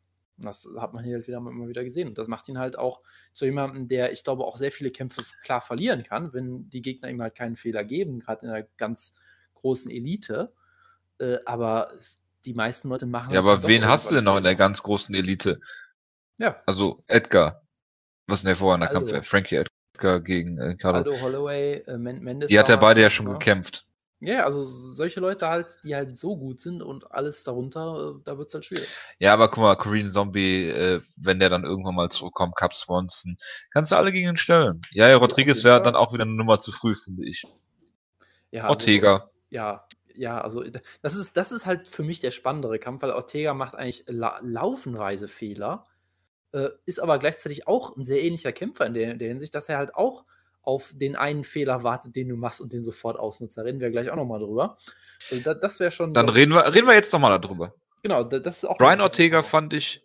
Brian Ortega hat, ähm, glaube ich, für die meisten Leute in der UFC noch nie eine Runde gewonnen, die er nicht gefinisht hat. Was eine tolle Statistik ist. Und auch hier. Ja, ja gut, die erste Runde kann man ihm schon geben, finde ich. Ja, also der, der Kampf war, ich sag mal so, der Kampf war enger, als ich gedacht hatte. Ich finde, Ortega sah im Stand ziemlich gut Gerade aus. Gerade im Stand hat er in der ersten Runde sehr gut ge ge gearbeitet, fand ich. Genau, also ich, ich finde, er hat sich deutlich verbessert von dem Typen, der von Clay Guida klar outstriked wurde. Äh, aber trotzdem hatte ich Morikaner dann doch noch zwei Runden vorne. Äh, aber Ortega ist halt einfach so absurd. Dieser Stil sollte eigentlich nicht funktionieren, weil er macht halt immer noch relativ viele Fehler, ist relativ offen im Stand. Er hat, er ist eigentlich jemand, der möchte grappeln, aber er hat keine Takedowns was eigentlich so eine Sache ist, die seit den Mitte der 90er nicht mehr funktionieren dürfte oder so. Äh, aber er hat halt diesen Ziel, er ist unfassbar hart im Nehmen, er geht ein hohes Tempo und ich glaube halt, Moicano war auf der einen Seite, glaube ich, sicher, dass er den Kampf kurz zu Boden nehmen und kontrollieren kann. Ich glaube, auf der anderen Seite war er vielleicht auch einfach müde, weil ich glaube halt. Dieses, ich glaube, er ist ziemlich brutal getroffen dich. worden vorher. Ja, das, das kann auch sein, weil also ich, ich, glaube halt auch, dieser Stil, den Ortega geht, der zermürbt dich irgendwann, dass du denkst, oh, ich muss mich mal kurz ausholen, ich mache mal einen Takedown und zack, Kampf vorbei. So. Ja, Moicano hat ja in der zweiten Runde schon Takedown gezeigt, 10 Sekunden so ähm, ja. Cyborg Santos gegen Nick Diaz-esque. Nur hat das da halt nicht funktioniert. Ähm, nein, ich, für mich sah es so aus, als wäre brutal getroffen Moicano und hätte ihn deswegen zu Boden genommen, dass er so richtig das angeklingelt worden ist, sein, ja. ohne dass man es jetzt wirklich gesehen hat, weil sonst macht das natürlich überhaupt keinen Sinn, äh, wenn du jetzt hier äh, drei Minuten in der Runde bist und den dann zu Boden nimmst. Ähm, ich finde Ortega hat so ein bisschen das Potenzial, ähm, so der äh, äh, Fabrice Verdum zu werden, der Mhm. halt diesen starken äh, ringerischen Hintergrund hat. Jetzt nicht diese dieses Muay Thai, was ähm, äh, was äh, Fabrice Verdum dann hat, aber boxerisch fand ich ihn gar nicht so schlecht, wenn du dir mal äh, anguckst, dass er so Hoyce Gracie Striking hatte am Anfang seiner Karriere. Ähm, er macht das sehr gut und was Cruz und äh, Rogan auch sehr schön gesagt haben, ist, der strikt halt einfach drauf los, wie er lustig ist, weil pff, wird halt zu Boden genommen, hat er den Kampf da, wo er ihn haben will. Von daher ist, von daher, von daher ist ihm das halt eigentlich relativ egal. Nun muss er halt, glaube ich, zu dem richtigen Coach, der ihm halt wirklich diese Striking äh, Basics mal beibringen. Er, er hat Power im Stand, das kann man ihm auf keinen Fall absprechen. Er sieht ein bisschen unorthodox aus, aber ich finde, er hat eigentlich äh, gar nicht so schlechtes Boxen, theoretisch. Und er ist halt unglaublich physisch groß, genau wie Moicano für die Gewichtsklasse. Ähm, Ja. Sahen beide wirklich riesig aus. Und ähm, hier, du, es gibt irgendwie keinen langweiligen Brian Ortega-Kampf. Ich weiß auch gar nicht, warum der krebst immer irgendwie in den, in den Prelims rum, aber ich habe das Gefühl, dass ich, glaube ich, jeden Kampf von ihm gesehen habe. Deshalb auch der Mhm. Grund, warum wir ihn in Team Schlagkraft haben. Und der hat uns hier einen wunderbaren Sieg beschert in einem Kampf, wo er eigentlich auch nicht hätte unbedingt gewinnen sollen, weil er halt drei Runden komplett im Stand geführt worden ist, bis auf einmal äh, Takedown 10 Sekunden vor Rundenende und diesen hier, der den Kampf beendet hat. Und äh, es sah ja so aus, als hätte er die Guillotine verloren, weil der Takedown an sich von Moicano war ja nicht schlecht. Er hat sich da halt nur nicht mehr rausfinden können irgendwie. Ja. Bitte. Ja, Jonas. also du, du hast es eigentlich gut Okay, zusammengefasst. ich dachte, du also, wolltest es was ist- Nee, passt schon so. Also es ist halt, ist halt ein interessanter Team Schlagkraft-Pick auf jeden Fall, ja. Dann reden wir mal über Aljamain Sterling gegen Herrn Barau, Jonas. Das war auch ein äh, interessanter Kampf, ja. Also, soll ich mal anfangen, oder? Bitte. Also die erste Runde lief ja noch irgendwie so, wie ich mir das vielleicht gedacht hatte. Ähm, ich glaube, Barau hat einen Kick abgefangen, meine ich, oder es gab irgendwie einen Scramble. Auf jeden Fall war Barau aus irgendeinem Grund dann auf einmal on top und hat äh, den Kampf da auch eigentlich klar dominiert, äh, also so kontrolliert zumindest, jetzt nicht dominiert, aber hat ihn hat die Runde auf jeden Fall klar gewonnen. Man denkt so, okay, doch ein schwieriges Matchup für, für äh, Eljo. Er wird die Takedowns vermutlich nicht schaffen und im Stand ist es auch schwierig. Ja, und dann hat er den Kampf halt komplett gedreht. Äh, ich weiß weiterhin nicht, ob er einen Takedown geschafft hat. Also für, für meine Rechnung nicht so ganz, weil er hat sich ja irgendwie so die Backmount so gezogen, irgendwie fast schon Backmount gepullt irgendwie. Ohne jetzt, sage ich mal, einen klassischen Double Leg oder sowas zeigen zu müssen in der zweiten Runde. Äh, aber hat das halt sehr gut gemacht, weil er halt gemerkt hat, ich, ich schaffe diese konventionellen Takedowns nicht. Das heißt, ich, ich ziehe ihn irgendwie in den Clinch und ziehe ihn da äh, zu Boden, hat dann die Backmount sich geholt, hat da schweren Schaden, glaube ich, angerichtet, auch in der zweiten Runde schon mit seinem Ground Pound. Äh, und ich glaube, danach stand Barau echt größtenteils so ein bisschen neben sich. Äh, wurde ja in der dritten Runde nochmal gerockt mit diesem Frontkick und er war einfach nicht mehr, nicht mehr, glaube ich, komplett da. Ich glaube, dann hat Sterling das halt ziemlich gut gemacht, hat auch im Stand relativ offen gekämpft, geboxt auf eine Art und Weise, die man von ihm so überhaupt nicht kennt. Äh, und sah da gar nicht so schlecht aus. Ähm, was äh, vielleicht auch ein bisschen gegen Hen Barau spricht, weil ich glaube, man kann schon sagen, dass, dass seine Prime jetzt doch deutlich hinter ihm ist. Ähm, und er dann doch äh, nicht mehr so gut aussah, gerade auch im Stand und äh, äh, im ganzen Kampf irgendwie nicht. Also es ist so eine Sache, auf der einen Seite möchte ich halt schon Sterling loben, der das hier sehr clever gemacht hat äh, in einem Kampf, der, glaube ich, für ihn eigentlich so stilistisch ziemlich schwierig war. Auf der anderen Seite, ich glaube halt, dass es, das ist einfach nicht mehr der gleiche Hen Barau, den wir damals hatten. Ich glaube, die Weight Cuts äh, haben viel kaputt gemacht. Ich glaube, TJ Dillashaw hat ihm äh, einige Jahre seiner Karriere gekostet mit diesen zwei brutalen Kämpfen. Und äh, ja, vielleicht, also es ist halt, Barau steht jetzt echt wirklich komplett am Scheideweg. Ich meine, er hat halt, er hat halt, äh, ist halt hochgegangen, was ich eigentlich gut fand. Das hat dann auch nicht so richtig geklappt. Ich finde, er hat versucht, die Reißleine wieder ein bisschen zu früh zu ziehen, weil ich fand, er war im Featherweight nicht so schlecht, wie er vielleicht selbst dachte. Und jetzt Rückkehr ins Bantamweight kannst du damit jetzt auch irgendwie knicken und da irgendwie nochmal um Titel antreten. Also jetzt ist er echt so im Niemandsland. Das ist echt schon, schon tricky für ihn, glaube ich. Wie unfassbar niedrig er auch gerankt war im Featherweight, irgendwie auf Nummer Position 12 oder so. Er hat Das gegen ist- Stevens verloren, glaube ich, ne? Ja, gegen Stevens verloren und gegen Nova gewonnen. Ja, Jetzt- ich meine, klar, Ja, das ist halt das. Mit den zwei Kämpfen kannst du ihn auch nicht in der Top 5 ranken oder so, ne? Aber Ja. gegen Jeremy Stevens kann man auch verlieren. Jeremy Ja, aber dann bist du nicht Top ist 10 ein Top- gerankt. Klar, aber Jared ist ein, ist ein sehr gefährlicher Gegner. Das, gegen, gegen jemanden wie ihn kannst du verlieren. Punkt. Deshalb, deshalb sage ich ja, das, das fand ich jetzt auch gar nicht so ein schlimmer Kampf damals. Er hat, es war halt ein enger Kampf. Ja, die erste Runde hat er doch, glaube ich, auch gewonnen in dem Kampf. Genau, oder? eine Runde glasklar gewonnen, sah richtig gut aus. Dann wurde halt einmal hart getroffen in der zweiten Runde. Ja. Hat sich in der dritten Runde wieder relativ gut zurückgekämpft, aber es hat halt letztendlich nicht gereicht. Und das war sein erster ja. Kampf in der Gewichtsklasse. eben, in der ich mein, UFC. Ich meine, Nova, das war halt unspektakulär, hat dann doch klar gewonnen. Also von daher, das, das, fand ich halt auch den Schritt wieder runtergehen zu wollen, eigentlich auch falsch. Aber gut, so ist es halt. Ähm, und ja, jetzt, jetzt haben wir halt den Salat irgendwie. Und ich weiß ja, aber das war ja früher schon so, dass, dass man gesagt hat, äh, er kämpft eigentlich nur im Bantamweight, weil Jose Aldo äh, Featherweight kämpft. Und er ist eigentlich ein Featherweight-Kämpfer. Von, von, ja, quasi, von quasi fast schon so in Daniel Cormier-Situation so ein bisschen. Ja gut, ja. nur Daniel Cormier äh, ist halt ja. in der Lage, Light Heavyweight äh, gut zu kämpfen, ohne dass er jetzt großartig, wobei dieser Weightcut soll jetzt auch ja problematisch naja, gewesen sein. also, also Hen Barau hat auch lange Zeit erfolgreich da gekämpft. Also ist halt auch ja. ja, natürlich, Und natürlich hat er das, aber ähm, du hast halt gemerkt, irgendwann war de, de, der hat den Absprung verpasst. Dann hast du halt, wie du schon gesagt hast, schon versucht, den Absprung dann auch zu schaffen. Aber jetzt dann halt wieder runterzugehen, dann machen sie einen Catchweight draus. Ähm, Dominic Cruz hat Kommission auch gesagt, macht einen Catchweight raus. Ja, klar. Mancher. Du, ja, ich wollte nur klar, klarstellen. Cruz, Cruz hat dann, äh, finde ich immer wieder faszinierend, ne? Das sind so Sachen, die eigentlich nur Kämpfer sagen. So, ähm, Aljamain Sterlings Problem ist jetzt natürlich gewesen, dass er fünf, also äh, Barraus Vorteil ist, dass er fünf Pfund mehr machen konnte äh, als er eigentlich durfte, also, als er eigentlich vorgesehen war, dass das halt zu Sterlings Nachteil war. Ähm, und äh, ja, dass man den Kampf ruhig hätte ähm, Bantamweight bucken sollen. Pff, ne, das ist halt so, ich finde ich so typische Kämpferaussage.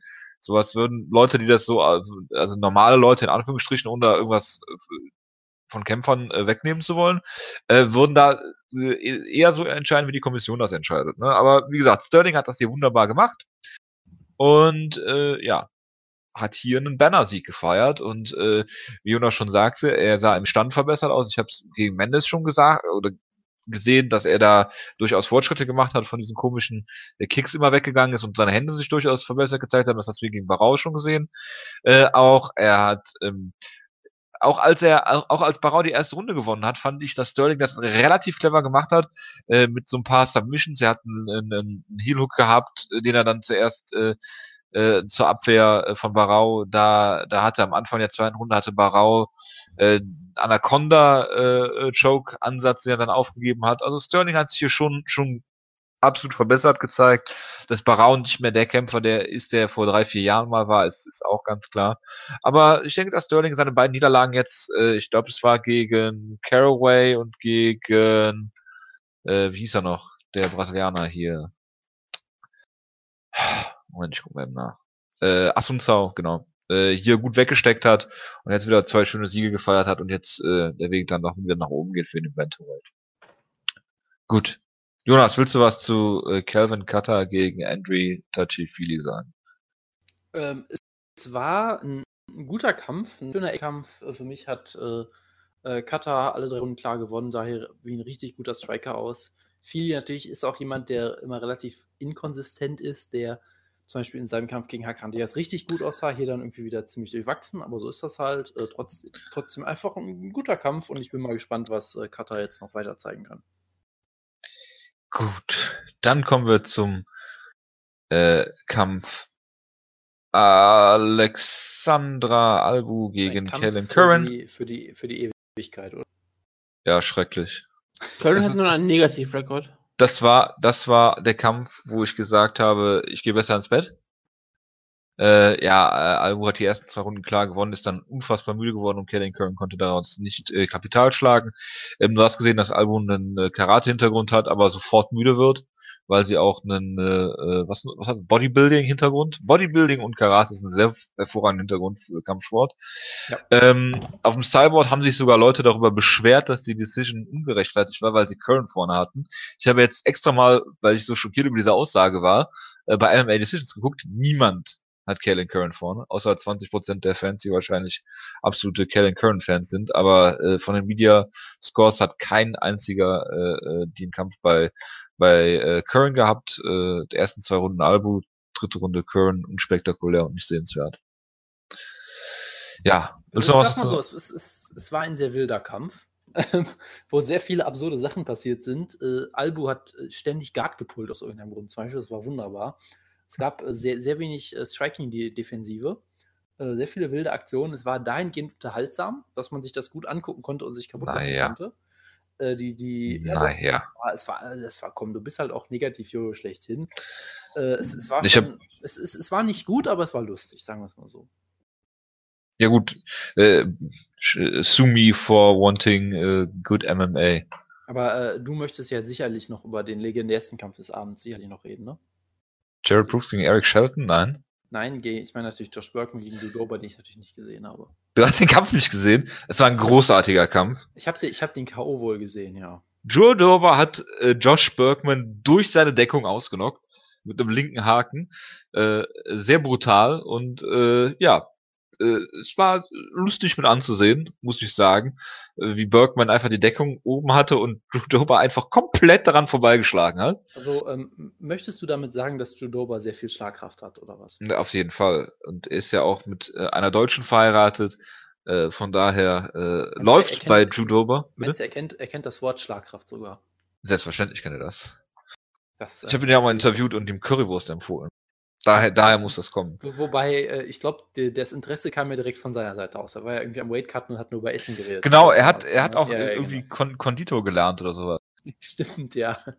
Ähm, ja genau. Ich fand, ich fand super, ähm, als er in die UFC gekommen ist, damals war 2013 oder sowas. Da waren damals äh, die Diskussionen darüber, dass Ben Askren nicht in der UFC ist, aber fucking Drew Dober. Und er hat hier gerade Josh Bergman äh, ausgenockt, bitte? Ich meine, äh, Josh Bergman ist auch jemand, der nicht mehr kämpfen sollte, aber Dudoba hat sich durchaus gemacht, ja. Ja, aber die, die Karriere ist sehr, sehr absurd. Ich meine, er hat, er hat gegen Sean Spencer verloren in der UFC äh, im Welterweight Short Notice Kampf. Dann hat er gegen Nick Hein verloren, geschenkt, ja.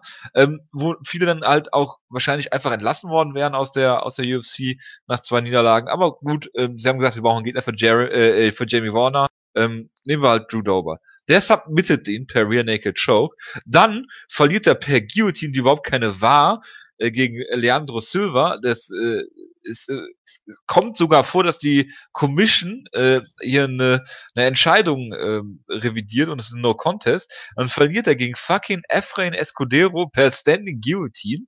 Gewinnt gegen Scott Holtzman, gegen Jason äh, Gonzalez, verliert dann gegen äh, Aubin Messier, gewinnt hier gegen Josh Bergman mit einem brutalen K.O. Also es ist eine sehr interessante Karriere.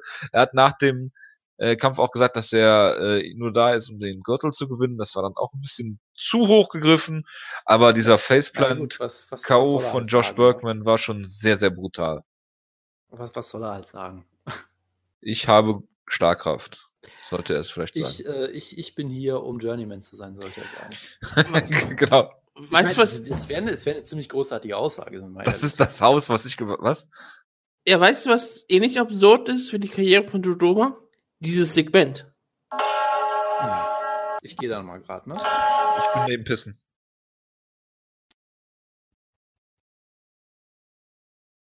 Liebe Gemeinde, es freut mich sehr, dass ihr so vollzählig angetreten seid, um diesen Worten zu lauschen. Denn die Worte der Propheten geht allen hervor. Es ist das Wichtigste an jeden Abend, an jeden Tag, an jeden Schlagkraft Sonntag, Montag oder jeden anderen Wochentag. Und ich gebe euch nun die Worte aus dem Buch zur Kämpferin geworden, mein Weg an die Spitze der Mixed Martial Arts. Es gibt einen Moment, da ist der Sieg greifbar. Für die, die ihn am meisten will. In jedem Match gibt es einen Moment, in dem der Sieg mit den Händen zu greifen ist und eine Seite packt zu. Das kann ganz am Anfang sein, wenn eine Kämpferin mit fliegenden Fäusten ankommt und die Gegnerin erwischt, noch bevor diese bereit ist. Die Gelegenheit zu siegen kann sich mitten im Match ergeben. Wenn du die Gegnerin nur eine Sekunde lang nachlässt, um Atem zu schöpfen oder sich zu sammeln. Manchmal ist der Sieg auch erst ganz am Ende greifbar, wenn beide alles gegeben haben. Egal wie erschöpft man ist, man muss den letzten Rest aus sich herausholen und zupacken. Mir ist es egal, was mir jemand entgegensetzt. Mir ist es egal, ob ich, mir ist es egal, ob ich erschöpft bin, verletzt oder in der letzten Sekunde im Rückstand bin.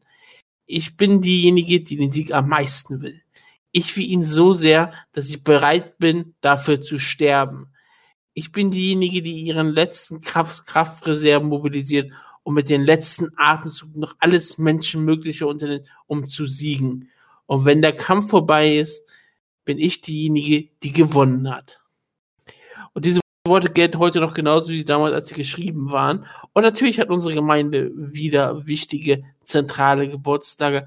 Am heutigen Sonntag hat die deutsche Mixed Martial Arts Legende Shane Prim Geburtstag. Das ist sehr besonders. Auch Rob Emerson Geburtstag. Ein ganz wichtiger Kämpfer hat für uns Geburtstag. The Lit Cop, The White Mare, Mario Soromkis, ein wahrer Dream-Veteran. Das, das, das Black. Horse ist da. Und eine echte Mixed Martial Arts Legende wird 51 Jahre jung. Es ist Murilo Bustamante. Ja, ja. Also jemand äh, ganz, ganz großes. Und da einer, uns die meisten Leute. Der, der, einer, ganz kurz, einer der wenigen Kämpfer, der, es, äh, der von sich behaupten kann, Matt Linden in einem Kampf zweimal getappt zu haben. Und weil uns die meisten Leute erst am Montag erst hören, wir haben natürlich auch Geburtstage, die wir jetzt natürlich vorträglich gratulieren. Natürlich, natürlich. Wir gratulieren ganz besonders äh, Thomas Almeida, der 25 Jahre junge. Aljamain Sterling, gestern noch gekämpft, wird heute sich selber feiern, wie er wird 27. Joseph Benavides mit einem seiner 17 Nicknames, die er bestimmt auf seiner Wikipedia-Seite weiterhin sammelt. Uriah Hall wird 32 und damit schließen wir diese wunderbare Ecke. Und kommen zu Ryzen. Oder sollen wir zuerst die News-Ecke machen? Machen wir die News-Ecke erst, oder? Machen wir die News-Ecke kurz, dann haben wir es auch hinter uns. Es gibt auch eh nicht viel zu sagen. Ähm, Yolo Romero will immer noch gegen äh, Michael Bisping antreten, wobei Dana White jetzt natürlich gesagt hat, da Tyron Woodley scheiße ist und wir ihn alle langweilig finden und er schwarz ist, ach, das hat er wahrscheinlich nicht offensichtlich gesagt, aber gedacht, machen wir jetzt Bisping gegen GSP. Obwohl er das natürlich absolut ausgeschlossen hat und gesagt hat, dass es auf gar keinen Fall stattfinden wird, sondern GSP gegen äh, den, Welterweight antreten wird, weil Michael Bisping ähm, verletzt ist und GSP kein Datum nennen kann. Hat nicht sogar Dana White das so, so fast genau gesagt, dass er sagt, ich muss jetzt meine eigenen Worte fressen, aber es ist wieder Michael Bisping gegen GSP? Ich habe keine Ahnung, ich höre nicht, was genau Nein, der Arbeit sagt, aber es kann gut sein, klar. Ich glaube, ich, ich habe nur gelesen. Ich, ich glaube, als ich es gelesen habe, war da irgendwas so mit drin, dass er das so irgendwie formuliert hat. So Ach, oder wie so. sympathisch von ihm. Ja, klar. Er zeigt natürlich damit, dass er auch nur ein Mensch ist, der Fehler begeht. Und wir sollten äh, ihn nicht ähm, alles so auf die Goldwaage legen. Keine ja, Sorge. klar. Ich meine, wenn er Fehler begeht, das ist ja kein Problem. Aber wenn äh, Hennen Barau in der Dusche umfällt, wenn er dann jetzt chronische Nasennebenhöhlenentzündung, ja, das ist kein Problem. Ich sag weiterhin, wenn Mikey Bisping diesen Kampf bekommt, dann hat er wirklich besten, den besten UFC ähm, Title Run aller Kämpfer. Egal, ob er den Kampf gewinnt oder verliert. Es ist einfach so, diese, diese, dieser, dieser Title Run hat seine ganze Karriere ähm, validiert. Ja gut, aber wenn in Zeiten, in denen, Entschuldigung, Volkan Özdemir so schnell einen Title Shot bekommt wie Anderson Silva damals, so ungefähr vom Timing her, ähm, und das völlig äh, zu Recht, äh, würde mich das jetzt auch nicht wundern, wenn GSP äh, gegen Bisping verliert, auch wenn ich es nicht glaube. Ja. Äh, äh, GSP kann absolut gegen Michael Bisping verlieren. Einfach schon alleine, weil andere Gewichtsklasse und ewig lange Pause. Und Knie kaputt und alles. Genau. Ach, Knie kaputt. Ist doch ja, Asbach. Und ist Ringrost ist auch nur eine Illusion. Ja, wo wir gerade bei Verletzungen sind, ne? Wollt ihr meinen Hottake dazu hören? Bitte. Ja. Mein Hot Take ist, dass jeder Top 15 Middleweight Michael Bisping relativ klar besiegt. Ne, okay, nicht jeder Top 15, aber ihr wisst ja, was ich meine. Aber GSP nicht. Genau, und dass GSP ziemlich klar gegen Bisping verliert. Ja, du hast keine Ahnung. Also du würdest Uriah Hall gegen äh, Michael Bisping verlieren. Wenn Mike. Ich, hab, ich, sag, ich, sag mal so, ich habe zu früh gesprochen, weil mir wieder einfällt, wie schlecht Middleweight ist. Ja, nein. Also nicht, nicht so tief in den Rankings, nein. Also du findest, dass Uriah Hall besser ist als GSP? Ich habe doch gesagt, nicht Uriah Hall. Du findest also, dass David Branch besser ist als GSP? Im Middleweight. Ich sag Klar. mal so, David Branch ist ein, ein äh, sehr hochdekorierter Light Heavyweight Champion. Du hast keine Ahnung von wovon auch immer du gerade redest. Ja, mal weiter. Äh, ähm, ganz kurz, Chiesa. ich habe eine kurze Frage nämlich. Ja, bitte. Sollte Michael Bickens wirklich schaffen, GSP zu besiegen, sollte er als ungeschlagener Champion abtreten? Äh, ja. weil er den nächsten Kampf dann verliert. Äh, aber er wird natürlich nicht tun. Okay. Es ist nicht eine Frage, wann er äh, ist nicht die Frage, ob er verliert, sondern wann er geht. Weil Michael Bisping ist halt Michael Bisping. Äh, Michael Bisping ist Middleweight in a nutshell. Ist, ist, ist er nicht eigentlich langsam so ein Kämpfer, wo man sagt, er wird immer noch viel zu sehr unterschätzt? Nö. Okay. Ich finde, wir schätzen ihn relativ okay ein. Er ist ein Top 5 Middleweight, der damals äh, sehr viel Glück hatte gegen Luke Rockhold, der dann gegen äh, Dan Henderson gekämpft hat. Gewonnen. Logisch, dabei zweimal fast ausgenockt worden wäre von jemandem, der 160 Jahre alt ist und was eine hervorragende Überleitung ist dazu, dass er gegen Sakuraba ein Grappling-Match hat, auch wenn ich das noch gar nicht sagen wollte. Und er hat davor Anderson Silver besiegt. Ja, Das ist ein ganz toller Run eigentlich, wenn man, wenn man nicht ja auf den, wenn man bedenkt, wenn dass man nicht auf den Kontext der 30 Jahre Kämpfer alt eingeht. Wenn man nicht auf den Kontext der Kämpfer Natürlich, eingeht, ist Anderson Silver. Luke Rockhold und Dan Henderson eine absolute geile Serie. Und wenn dann noch GSP dazu reinhaut, alter Schwede, da, Sollte er noch Ken Shamrock dazu holen, wenn man dann nicht dazu bedenkt, was für eine Zeit es ist. Ja, aber das sind, aber trotzdem, wenn er diese Serie Oder hat, Frank dann, ist, dann ist das eine der beeindruckendsten Siegesserien aller Zeiten im Mixed Martial Arts. Wenn man alle anderen Faktoren rauslässt, ja. Ja, habe ich auch vorher gesagt. Es ist dann das Pound for Pound der Siegesserie. Oh Pound for Pound. Number One Siegesserie Michael Bisping. Nicht Mighty Mouse oder John Jones. John Jones. Nein, nein, Michael Bisping. So, so viel zu, man kann Kampfrekorde auch schön reden. Ähm, was ich eigentlich sagen wollte, nicht das Grappling-Match von Sakuraba gegen Hendo, sondern Michael Chiesa will gegen Mario Yamazaki grappeln. Ja, wird er aber nicht tun. Warum reden wir darüber? Weil es eine hervorragende Überleitung zum Grappling-Match von Sakuraba gegen Hendo wäre. Darüber werden wir ja gleich reden. Genau, wir machen nämlich als Kampfankündigung Neil Magny gegen RDA. Weil wir haben keine weiteren News. Nee. Hast du welche? Nein, ich bin nur überrascht, weil es ist Nee, ja, nee, es ist nicht viel passiert diese Woche. Und da ich alles, was Pius in den, den News-Ecken-Channel über Conor McGregor schreibt, einfach nicht hier äh, mit reinnehme, haben wir keine News. das, das, das stimmt natürlich. Wir sind, es sind mehr Kampfankündigungen, gekommen, das ist richtig. Ja, Und halt solche Sachen wie, dass Joe Romero um in der GBG Bisping antreten möchte. Aber das, das habe ich ja kein- gesagt. ist ja keine das News halt- in dem Sinne. Nee, nee, es ist ja die, wenn ich solche Sachen schon mit reinnehme, heißt es, dass nichts passiert ist. Also, Neil Magny gegen RDA.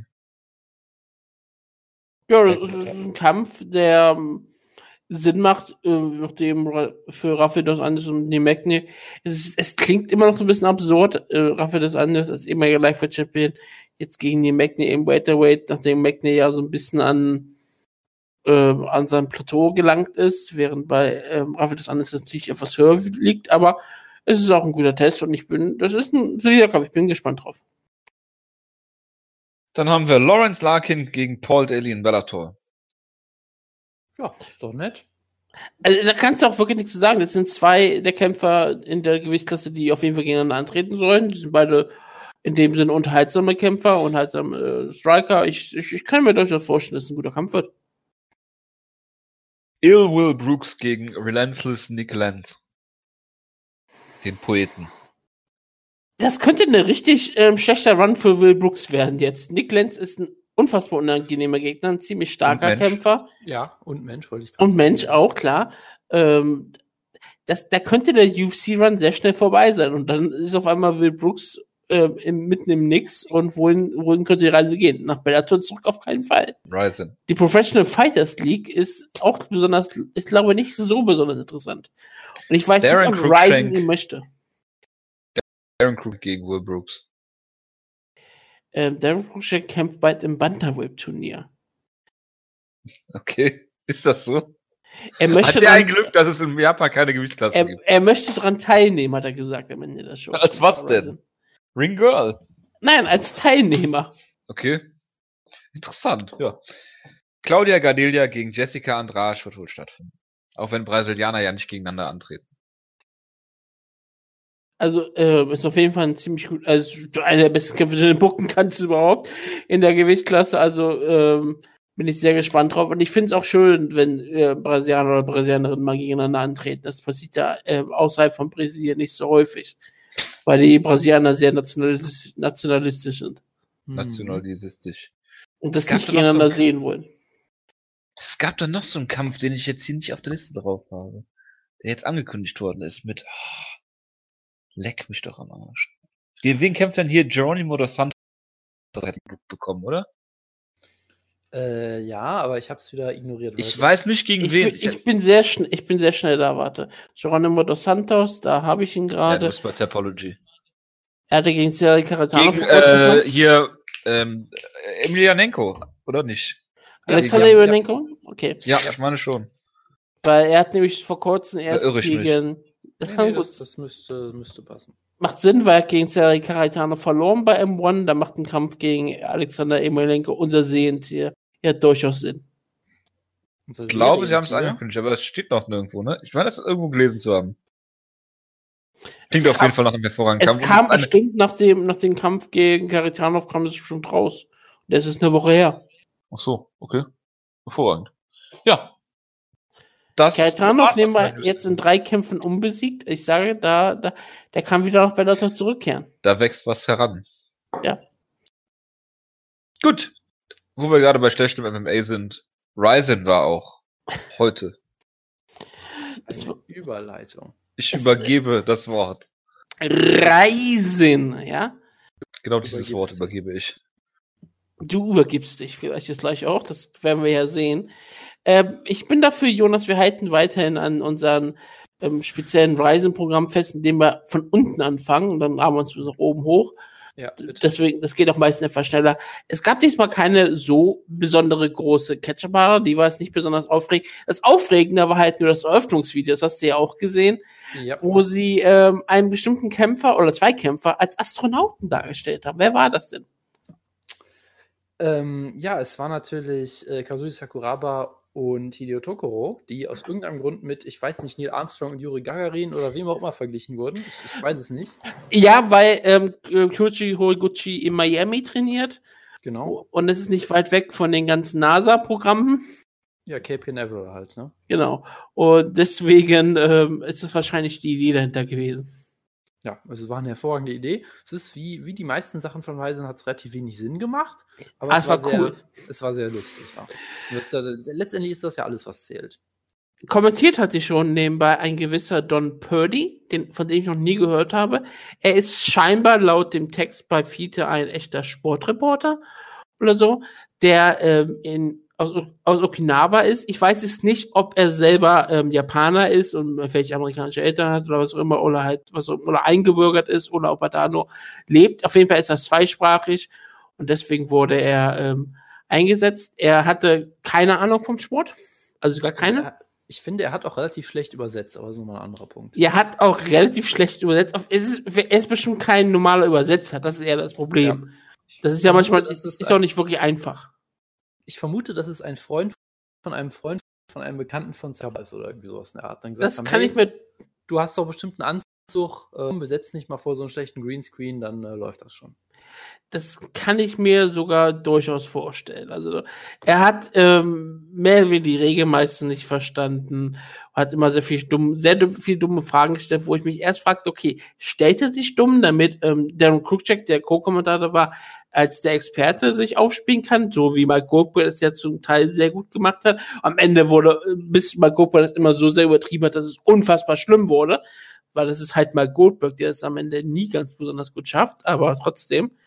Ähm, aber ja, die Kommentatorleistung war schrecklich. Krugcheck hatte erst so den Eindruck gehabt, dass ich dachte, okay, er, er wirkte motiviert, hatte auch durchaus Spaß dran und dachte, okay, wenn der jetzt einen richtigen Partner an seiner Seite hätte, dann kann aus ihm was werden. Aber je länger die Show wurde, umso schlimmer wurde er. Das ist eigentlich eine Vielleicht hat er gerade Weight gecuttet fürs Bantamweight-Turnier. Das kann durchaus der Fall sein. Er will ja daran teilnehmen, wie er selbst gesagt hat. Also ich, ich, bin, ich bin sehr gespannt. Aber Dom Purdy ist halt jemand, der wirklich keine Ahnung hat. Er hat zum Beispiel Kitsumon Saiga als Legende bezeichnet im Mixed Martial Arts. Finde ich vollkommen, vollkommen korrekt. Okay, dann, ähm, wie gesagt, weil nichts besonders groß war, kommen wir zum Opener. Den habe ich ja gesagt, Jonas musste den nicht sehen. Es war Kai Albertson gegen Theodoros Oxtolic, den sie weiterhin als den litauischen Dämonen ähm, hypen, der mehr oder weniger nicht mehr kennt von Street Fighter ist, sondern Akuma, auch wenn er weiter mit den ähm, Outfit von Rio rauskommt, was dann wirklich ein richtig großartiges Trio ist. Karl Albrechtsson äh, wirklich mit wunderschönen Haaren, das muss man mal einfach ganz klar ähm, sagen. Wenn du vielleicht ihn vielleicht mal kurz gesehen hast, dann könntest du da deine Meinung zu haben. Ich weiß ja nicht, ob du ihn komplett überspult hast oder ob du. Ja, er hat, er hat Locken. Ich weiß jetzt nicht, was du von Ja. mir willst. Wie gesagt, ich habe nur gesagt, weil er tolle Haare hat. Das wollte ich nur mal hervorheben. Okay. Und es, es war ein absolut solider Kampf, nichts Besonderes. Es war halt ein solider Light Heavyweight Kampf zwischen zwei Kämpfern, bei dem ich aktuell erwarten würde, dass die Top 15 in der UFC wären. Ich, ich wäre ich wär nicht überrascht, wenn die auf einmal Top 10 wären, weil das ist äh, Light Heavyweight in der UFC. Und da bin ich jetzt langsam überhaupt nicht mehr überrascht. Äh, ja, Kyle Bresson gewann hier per Head Arm Choke, den er sich schön herausgearbeitet hat. Auch Jonas hatte am Boden gegen das Grappling von Abrissung keine Chance gehabt. Aber kommen wir lieber zu eher spannenden Sachen, denn China Brandenburg, ja? Unsere liebste Frau China Star, die als Harley Quinn aufgetreten ist, was die Kommentatoren nicht wirklich wussten. Ähm, ich glaube, äh, Darren Cruikshank hat den Film, die Filme so einmal irgendwie, glaube ich, Murder Squad genannt. Und ähm, ähm, wie hat Don Purdy hat die ganze Zeit immer Holly gesagt. Kämpfte gegen ähm, Shinjo Nozawa Auclair. Wie gesagt, ähm, China Star kam halt auch raus als Harley Quinn, hatte auch ihren äh, Baseballbett dabei gehabt, hat ein bisschen getanzt, fand ich schön. Shinzo Nozawa Auclair ist halt die Tochter von einer Comedian, die auch ein besonderes, deswegen hatte Rising wieder ein besonderes Feature ausgegraben. Was war's denn, Jonas? das war die, äh, ja, Mami Cam, keine Ahnung, wie man das jetzt nennt, am besten. Ja, die Mama Cam, das was kann man auf jeden Fall sagen. Sie sah sehr, sehr stolz auf ihre Tochter aus und auch äh, unfassbar nervös und ängstlich. Was ich unfassbar ja, sie toll hatte, fand. glaube ich, äh, wenig Spaß. Ja. Zumindest fürs Erste. Ja, um es vielleicht ganz mal kurz zu machen, äh, die gute äh, äh, Frau äh, Nosawa Auclair, ich glaube, ist das beides der Nachname? Ja, ne? Ja, Auclair Äh, ist ihr echter Nachname, No- Nozawa nimmt sie Ah, von der ja, Mutter. Gut, okay, okay, okay. Also sie hat den Kampf ziemlich schnell zu Boden genommen. Es war ein relativ schlechter Kampf bis dahin und hat dann total absurde Sachen gemacht. Äh, sie hat die ganze Zeit versucht, einen Gogo Plata zu machen aus dem Mount. Mounted, so Seated, Gogo Plata, also wirklich, Ja, Jojo wäre durchgedreht vor Freude, fast schon. ist korrekt, ja, aber äh, er hätte sich dann Wenn ich Weißen gucken würde, ja. seine, seine Emotionen verkneifen müssen. Was ist ja Ryzen? Das kann ja nicht gut sein. Deshalb äh, hätte er sich selbst verleugnen müssen. Ähm, genau. Wenn sowas funktioniert, dann kann es nicht Dann- es hat ja nicht funktioniert. So, dann, so, hat Darren dann war ja gewisses so, Niveau so, vorhanden. Äh, so, so clevere Sachen gesagt, wie sowas können ja nur Frauen, wo ich denke, du hast auch noch nie was von Shinya Aoki gehört, aber okay. Ähm, und Oder von sie halt- Grappling im Allgemeinen. dann hat sie halt die ganze Zeit versucht, diesen, diesen Gogo Plata zu machen. Das hat nicht geklappt. Dann hat sie einfach gedacht, komm, ich nehme einfach aus dem Gogo Plata raus eine Armbar. Hat sie dann per Armbar submitted. Das war äh, ziemlich großartiges Finish. Und es sah auch fast aus, als hätte sie ähm, Brandenburg den Arm gebrochen, aber es ist, glaube ich, nichts dabei passiert. Aber es sah auf einmal ziemlich ähm, hart aus. Also, ähm, schönes Finish. Nosawa hat ein, äh, es wirkte halt wie ein Kampf zwischen zwei Kämpferinnen aus Amerika, wo die eine halt mehr oder weniger von der Straße kam und die andere hat ein echtes Fightcamp. Die hat Geld, die konnte sich ein richtiges Fightcamp leisten. Und da war halt der große Unterschied dabei. Ähm, das einzige Mal, weil ich Don Purdy unterhaltsam fand, war, als er über Nozawa geredet hat, am Ende des Interviews, wo er sich dann gefragt hat, so wie ich immer frage über Cain Velasquez, ob er überhaupt ähm, Spanisch spricht, hat er ganz gefragt, spricht Shinju Nozawa überhaupt Japanisch? Und ja, sie sprach etwas Japanisch. Das fand ich sehr schön. Das, gut, dass, gut, dass wir das auch nochmal geklärt Ja, und dann nach dem Kampf gab es diese wunderschönen Szenen, wie die Mutter erst in den, Kä in den Käfig, sag ich schon, in den Ring wollte, aber sie durfte nicht so ganz. Und ähm, Shinjo konnte erst nicht zu, äh, nicht zu ihr hin. Dann ist sie rausgegangen, hat sich vor ihr niedergekniet, hat, wollte ihr unbedingt den Pokal geben, aber ihre Mutter hat den Pokal nicht annehmen wollen und dann haben sie die ganze Zeit umarmt, gekniet. Das war wunderschöne Szene. Es war sehr viel geweint, sehr viel Freude. Das sind halt so Szenen, die du nur in Japan hast. Das ist wunderschön. Das ist halt das, das, das was wir alle von, von diesem Sport wollen. Ja, Weinen hat man Weine. nicht in der UFC Und zwar gesehen. nicht von Also- Daniel Cormier, sondern äh, von irgendwelchen japanischen Comedians. Das Ja, aber nicht auf, die, nicht, nicht, nicht, auf, nicht auf diese Art und Weise. Also, ich sag mal so, würde Shinzo Nozawa gegen Chris Whiteman antreten, wäre das Familienglück perfekt. Da sind zwei wunderbare Genau, Familien auf einmal. Äh, äh, ah, Ähm, dein Internet fällt gerade wieder vollkommen aus. Ah, okay. In der Tat. sehr gut. Dann sch schreib mir kurz, was du erwähnen wolltest, während du dein Internet vielleicht mal kurz fixst. Dann kann ich kurz über den nächsten Kampf reden. Ähm, Kalita gegen Keita Ishibari. Ähm, Germany war halt hier völlig dabei. Und es war ein wunderbarer Kampf, wo man sofort gesehen hat, Taha hat den Kampf begonnen, in, indem er äh, Ishibashi ein, zwei Schläge verpasst hat, die Ishibashi scheinbar komplett aus den Socken gehauen haben. Der hat sich vorgedacht, okay, ich, ich, ich will keinen Moment mehr mit Taha stehen, nahm ihn zu Boden und ich dachte, okay, der Kampf ist jetzt vorbei, weil hier ist ein Shoto-Grappler gegen Taha und es wirkte die ganze Zeit so, als hätte ähm, Taha ein bisschen überfordert gewesen sein. Aber nein, er war nicht so wirklich überfordert. Er konnte sich immer sehr gut verteidigen, kam aus allen gefährlichen Positionen raus, konnte, stand dann irgendwann auf und anstatt dass er den Kampf wieder zu, äh, hochnimmt, hat er sich gesagt, okay, Ishibashi ist jetzt gerade so am Boden, sein Kopf ist in der richtigen Position. Ich trete jetzt einfach mal mein, ich nehme jetzt einfach mal mein Knie und ramme ihm das ins Gesicht. Und das hat er getan. Ishibashi war äh, mehr oder weniger tot. Rico Mortis ist eingetreten und halt äh, hat auf die äh, hat auf Ishibashi noch ein bisschen eingeschlagen. Es war ein unfassbar geiles Finish und danach hat, man sich gesagt, okay, Ryzen hat die besseren Regeln als die UFC und ich möchte unbedingt, dass wir endlich ähm, Nies am Boden erlauben. Zockerkicks muss ja nicht unbedingt sein, auch wenn sie natürlich großartig sind und natürlich auch erlaubt sein müssten. Aber ähm, Nies am Boden müssen einfach kommen. Ich meine, das ist, es ist einfach, Mixed Martial Arts ist besser, wenn du Nies am Boden hast. Und Jonas, bist du gerade wieder da? Ich bin immer da. Ich weiß noch nicht, ich kann nie so ganz äh, antizipieren, wann es hier kaputt geht gerade. Gut, okay. Dann sag noch mal kurz, ob du das was zu sagen okay. hast. Nein, ich, ich wollte nur, dass wir noch äh, den Nickname von der guten Frau ähm, äh, Auclair erwähnt hatten. Ach so, ähm, That's My Baby, ne? Genau, That's My Baby. Äh, der Vater von Chris Whiteman hat sich sehr gefreut darüber auf jeden Fall. Ähm, genau, genau. Genau, und ja, wunderbares, brutales Finish natürlich äh, äh von äh, Kaletaha und genau.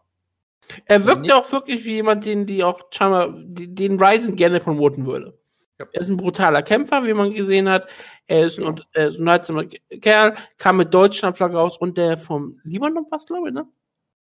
Ich, ich, nicht. ich habe hab die Entrances nicht gesehen, keine Ahnung. Oh, ich will es nicht falsch legen. Das sind äh, Böcek gegen, ähm, ich, ich gucke gleich nach, bevor ich was Falsches gesagt habe. Das würde mich gerade nämlich sehr aufregen. Ähm, du hast ja den Kampf zwischen Böcek und ähm, Otsuka nicht gesehen. Weil ich gesagt habe, musst du nicht anschauen. Das muss man sich auch nicht anschauen. Es war ein enger Kampf, aber nichts Besonderes. Das war so, es war der einzige Kampf, wo ich wirklich sage, den kann, kann, muss man, sollte man ruhig skippen. Es war okay, aber es ist nichts Besonderes. Otsuka hat den Kampf ja einfach gewonnen. Und dann ging, kam zu Miyu Yamamoto gegen Cassie Robb. Auch ein Kampf, den ich gesagt habe, den hast du bestimmt geskippt, weil ich gesagt habe, er war nichts Besonderes. Korrekt. Ja, Cassie Robb war der Joker bei den Wayans und das hat, die kam jetzt nicht als Joker bei den, Kamp bei den Kampf jetzt raus, aber ähm, war trotzdem in Ordnung. Sie war halt zwei um fünf und wurde gebuckt, damit sie verliert. Und das hat sie auch getan. Äh, Yamamoto wirkt immer noch nicht so, als wäre sie besonders ähm, gut im Mixed Martial Arts, würde sie da besonders irgendwie ähm, besonderes Talent haben. Sie, sie, sie sie mixt nichts besonders gut zusammen. Ihr Ring ist halt besonders stark und ihre Grappling ist besonders gut und dadurch konnte die Rob auch ähm, drei Runden lang dominieren. Sie ist kein besonders großes Risiko eingegangen, sondern sie wollte bestimmt endlich mal diesen ersten Sieg feiern und das hat sie dann auch getan. Und weil Kid Yamamoto nicht da war, gab es halt keine großartige Yamamoto-Camp. Es gab halt nur ihren Sohn, Ersten Yamamoto, der aber in der Ecke war, mit einem wunderbaren Schnurz Schnauzbart den er jetzt äh, langsam, langsam wachsen lässt, was ich großartig finde. Aber ja, ja, Muting hat den Kampf dann endlich mal gewonnen, konnte dann mit, mit ihren ähm, Söhnen und Töchtern feiern. Das war auch sehr schön, aber auch nichts Besonderes. Ähm, Yosuke Yashi gegen Sato Kitaoka. Hast du gesehen? Wenigstens so zum Teil? Ich bin dabei eingeschlafen tatsächlich. Das sagt jetzt aber auch nicht unbedingt was über den Kampf auf, sondern nur, dass ich sehr müde war. Also kannst du auch nichts ähm, zum Kampf selber groß zu sagen? Äh, Kitaoka war wie immer sehr gebräunt und hat sehr komische Grimassen gemacht und äh, mehr weiß ich ehrlich gesagt nicht mehr, sorry. Ähm, mehr muss man eigentlich auch nicht sagen, außer dass ich nochmal kurz sagen wollte, ja, es war die Flagge des Libanons, ich wollte es gerade nochmal erwähnen von ähm, Qualität, bevor ich ihn irgendwie da falsch einordne, das wäre äh, negativ. Er hat auch die deutsche Flagge ja auch dabei gehabt, also das war, fand ich sehr sympathisch. Ähm, Yosuke Yashi hatte erst deutsche Probleme mit Kitaoka, der ähm, besseres Grappling zeigen, gezeigt hat. Aber je länger der Kampf ging, je länger der Kampf stehend war, desto schlimmer wurde es für Kitaoka. Es gab hier wenigstens eine großartige spannende Diskussion, die halt der Kruschek von ähm, Zaun gebrochen hat. Nämlich er hat die ganze Zeit erwähnt, dass Kitaoka unfassbar viel Tape hat. Und dass das in Japan halt erlaubt ist, dass du dich so viel tapen kannst, wie du möchtest. Und du kannst ja auch eigentlich mehr wegen alle Klamotten tragen, die du möchtest. Kannst du mit einem Gi antreten oder mit, mit einem T-Shirt und langer Hose, so wie eine bestimmte andere Gegnerin später. Ähm, und Kitaoka hat halt alles zugetaped, bis auf die Sachen, mit der er ähm, zutreten kann. Also sein Knie ist offen, ähm, sein, ähm, sein Fuß ist ein bisschen offen, aber sonst hat er so viel Tape. Und das ist halt ein unfassbar Vorteil, weil A, das ein bisschen äh, Trittwirkung abnimmt und fürs Grappling. Und da hat Cruz halt lange Zeit drüber geredet, wie unfair das ist. Gleichzeitig hat er auch gesagt, na gut, wenn Kitaoka es macht und ich finde das unfair, hätte ich mich ja auch tapen können. Dann wäre der Vorteil wieder weg gewesen, aber Deswegen ist das wahrscheinlich auch in Ordnung. Aber je länger der Kampf gegen Yoshihashi hat dann Dominanz ähm, erobert und hat ihn ziemlich zugesetzt im Stand. So sehr zugesetzt, dass ähm, selbst der japanische Ringrichter, weil Kitaoka einfach nicht zu Boden gehen wollte, dann eingeschritten ist und gesagt hat, okay, Kampf vorbei, stehender K.O. Und das hast du ja nicht besonders häufig. Und das ist schon ziemlich das beeindruckend. Richtig, ja. Das ist schon beeindruckend, gerade in Japan, wo die meisten Leute natürlich ähm, du weißt, ein Ringrichter wirklich warten, bis die Kämpfer wirklich schwer K.O. sind, dass sie erst einschreiten, dass hier ein stehender K.O. Ähm, geholt wird. Das finde ich sehr schön. Und man hat dann auch gesehen, dass Kitaoka, als sobald der Kampf vorbei war, nahezu komplett umgefallen ist und äh, von seinen ganzen, von seiner Ringe gestützt werden musste, dass er überhaupt noch über, überhaupt irgendwie stehen kann. Und sie wollten noch nicht, dass er umfällt.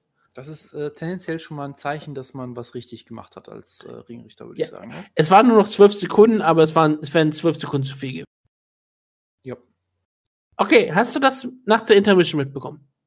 Hast du dir das angeschaut? Ähm, ich wurde ja gespoilert vom guten, äh, ich müsste nachgucken. der Carsten war es. Der Carsten. Der Carsten. Es ist nicht seine Schuld. Also wir haben, da ist ja kein, dann, da ist ja keine Spoilerwarnung. Das, es war ja jetzt auch nur ein Witz, weil du mir gesagt hast, ich soll das gucken, weil was Absurdes passiert. Und dann äh, kam halt äh, die News in die News-Ecke, dass der Kampf announced wurde. Und dann habe ich es mir ehrlich gesagt nicht mehr genau angeguckt. Nee. Ich war ein bisschen unter Zeitdruck dran. Es, es gab halt ein Highlight, es gab halt ein Highlight wie nach der Intermission. Ich weiß gar nicht, es ging halt um Pride im Allgemeinen erst. Und ich glaube um, ah, ich weiß gar nicht, was es noch war. Auf jeden Fall ging es dann später darum, um Dan Henderson. Und ähm, Dan Henderson, Legend of Legends, wie sie haben, kommt halt zurück nach Japan. Und das war halt besonders schön. Er hat auch sein Entrance bekommen mit Pride-Musik kam er raus und ähm, hat danach gesagt, es wurde dann gesagt, es wird gegen, gegeben, gegen wen er antreten wird. Und dann ertönte die Musik von Sakuraba. Sakuraba kam mit Maske raus, er hat die Maske auch weggegeben. Und so wie er die Rampe runterging, habe ich gesagt, habe ich mir gedacht, ich hoffe, es wird kein Mixed Martial Arts Kampf. Ich hoffe, es wird überhaupt kein Kampf. Ich hoffe, es wird Pro Wrestling wenn es schon irgendwas sein muss. Denn äh, Sakuraba wirkte so, als könnte er überhaupt gar nicht mehr diese Rampe gehen. Es war unfassbar tragisch mit anzusehen. Aber er ging halt in den, in, in den Ring rein und dann wurde bekannt gegeben, dass es ein Grappling-Match sein wird. Also, okay, wenn du schon die zwei Stars aus alten Zeiten mal haben willst, also bucken möchtest, ist ja auch in Ordnung. Die so schlagen sich wenigstens nicht in Gesicht oder fügen sich wirklich richtig schwere Schäden zu.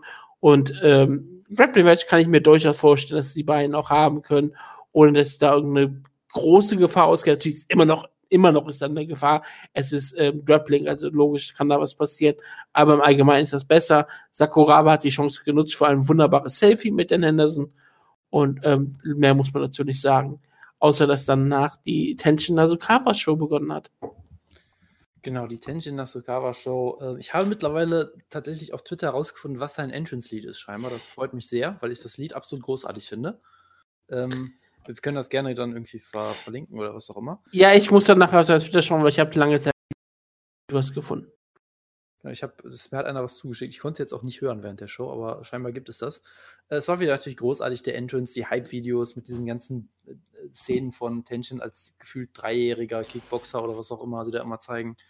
Ähm, und dann ging, ging es halt los und ich fand es halt toll, weil sie haben die ganze Zeit nur darüber geredet, die Kommentatoren, äh, dass ja eigentlich diese, diese 90 Sekunden zwischen den Runden viel zu wenig Zeit ist, um die, um die Handschuhe zu wechseln, weil die Handschuhe, da muss man ja die Bandagen noch anpassen und es dauert alles viel zu lang. Und es kam natürlich so, wie es äh, sein musste und der Kampf ging ganze 6, äh, 96 äh, äh, Sekunden, glaube ich. Das heißt, äh, diese, dieses Szenario ist natürlich nie eingetroffen, so wie es halt äh, sein muss. Und wie ähm, Nasukawa auch angekündigt hat. Genau. Und äh, da denkt man sich dann, ja, Tenjin Nasukawa, du bist schon irgendwie was Besonderes. Und er hat halt. Ähm, Er sieht aus wie Okada, verdammt nochmal. Ja. Von seinem Entrance her, nicht von seinem Gesicht her. Und er hat halt Kindelmann Zeiger, der si- sicherlich kein Elite, aber ein solider Kickboxer ist, einfach mal vollkommen zerstört. Ich meine, er hat auch- Lächerlich gemacht Ich meine, nahezu. ich, ich mein, Nasukawa hat auch ein paar Treffer einstecken müssen. Ja, sagen wir mal, fair, fair genug. Er kämpft halt auch sehr offensiv. Da gehört das natürlich auch ein bisschen dazu. Und dann hat er ihn halt unfassbar brutal ausgenockt. Und das war äh, absolut äh, spektakulär. Ja, aber äh, Seiger hat äh, einen nie versucht und Ja. ist dann in einen Konter ähm, reingelaufen und ähm, weil das natürlich noch eine weitere Chance eröffnet hat, kam dann die rechte gerade hinterher und die war einfach so perfekt. Seiger ist in der in der Luft noch äh, bewusstlos gewesen. Also er fiel wirklich dann wie ein Baum zu Boden.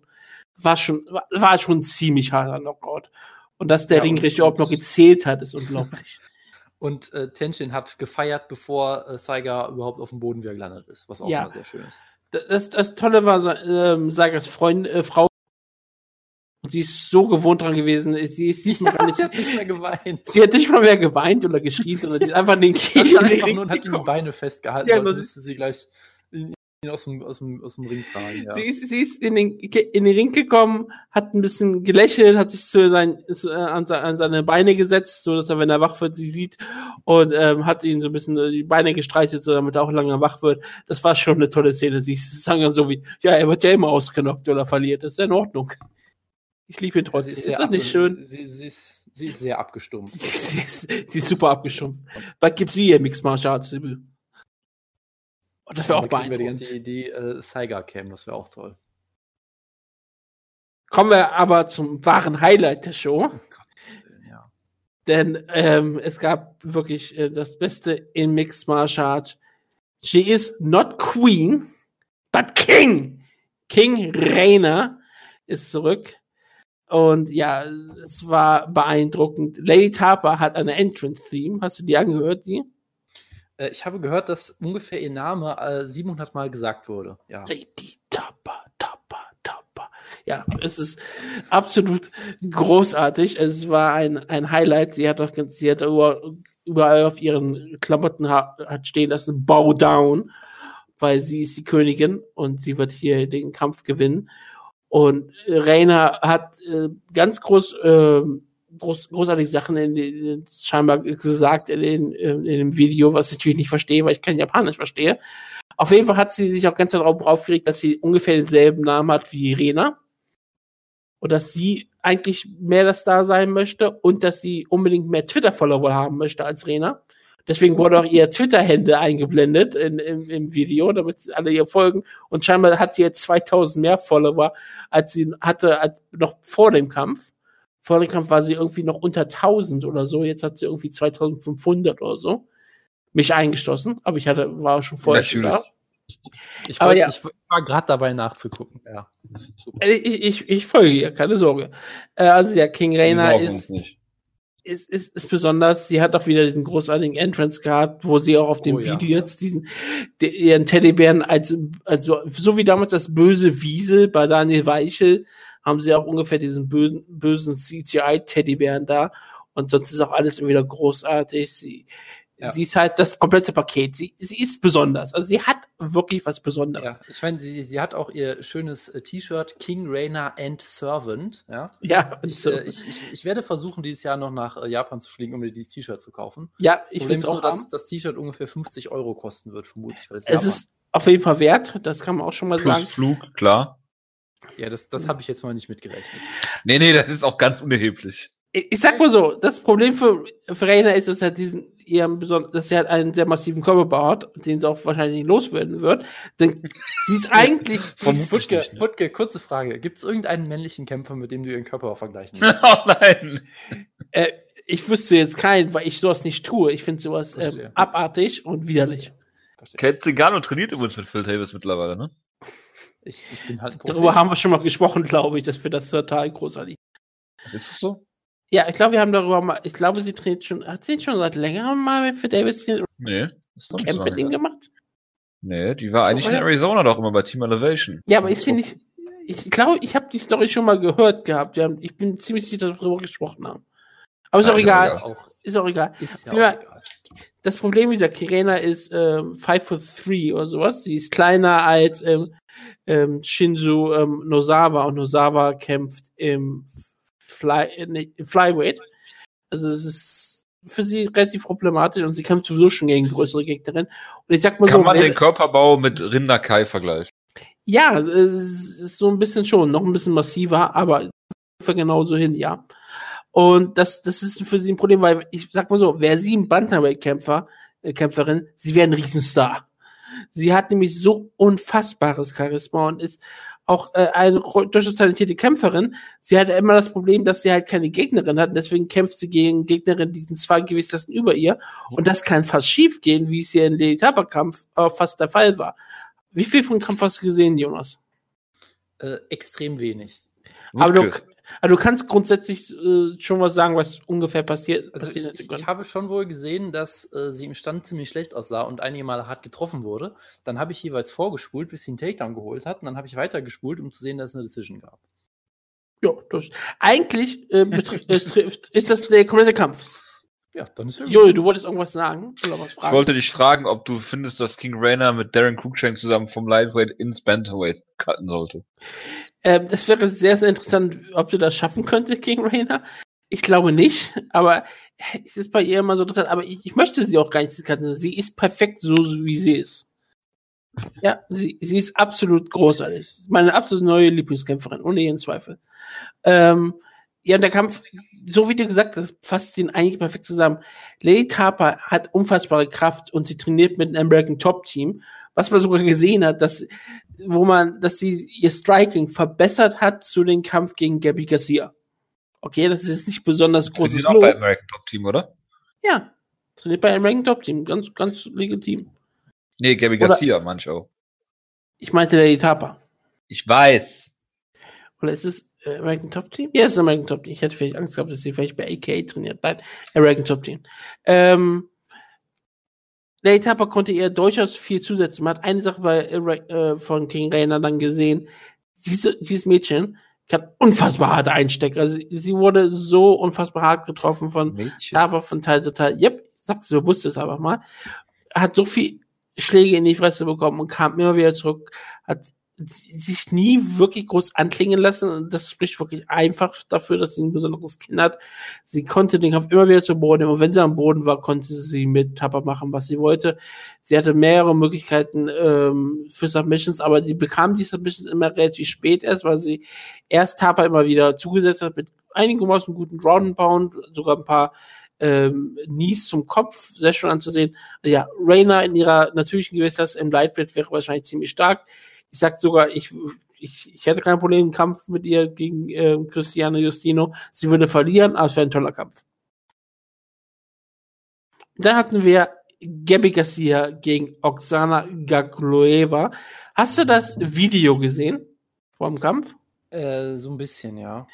Du hast diese wunderbaren Szenen gesehen mit Kandori und Garcia. Oh, ja, ich habe es nicht verstanden, was da los war. Sie, sie versuchen immer noch eine Fehde zu bauen zwischen Gabi Garcia und Shinobi Kandori, die immer noch ringside sitzt, einfach bei allen Frauenkämpfen und sich Notizen macht in einem Notizblock.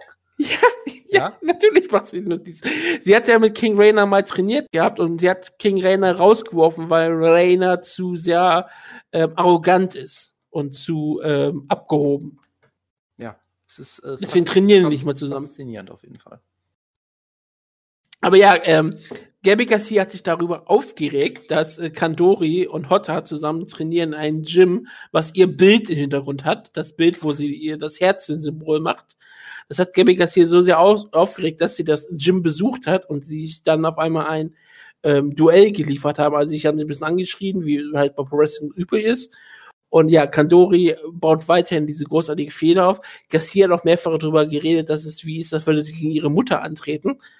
Ähm, ich bin auf jeden Fall sehr gespannt darauf, weil ich hoffe, dass es dann am Ende des Jahres doch noch diesen Kampf gibt. Kandori gegen Gabby Garcia, weil das ist doch, was wir eigentlich wirklich sehen wollen. Denn Gabby Garcia gegen Oksana Sprich war, bitte für dich selbst. War jetzt nicht so das, was wir ähm, sehen wollten. Obwohl Gagoleva auch was Besonderes war. Sie trat wirklich mehr oder weniger in T-Shirt und Hose an. Sie wurde als ähm, Boxerin angekündigt und als natürlich Armdrückerin, die nur gegen Männer antritt und alle Männer besiegt. Aber wir wissen ja, sie hat auch schon Oleinik Grappling-Erfahrungen gesammelt, ja. genau.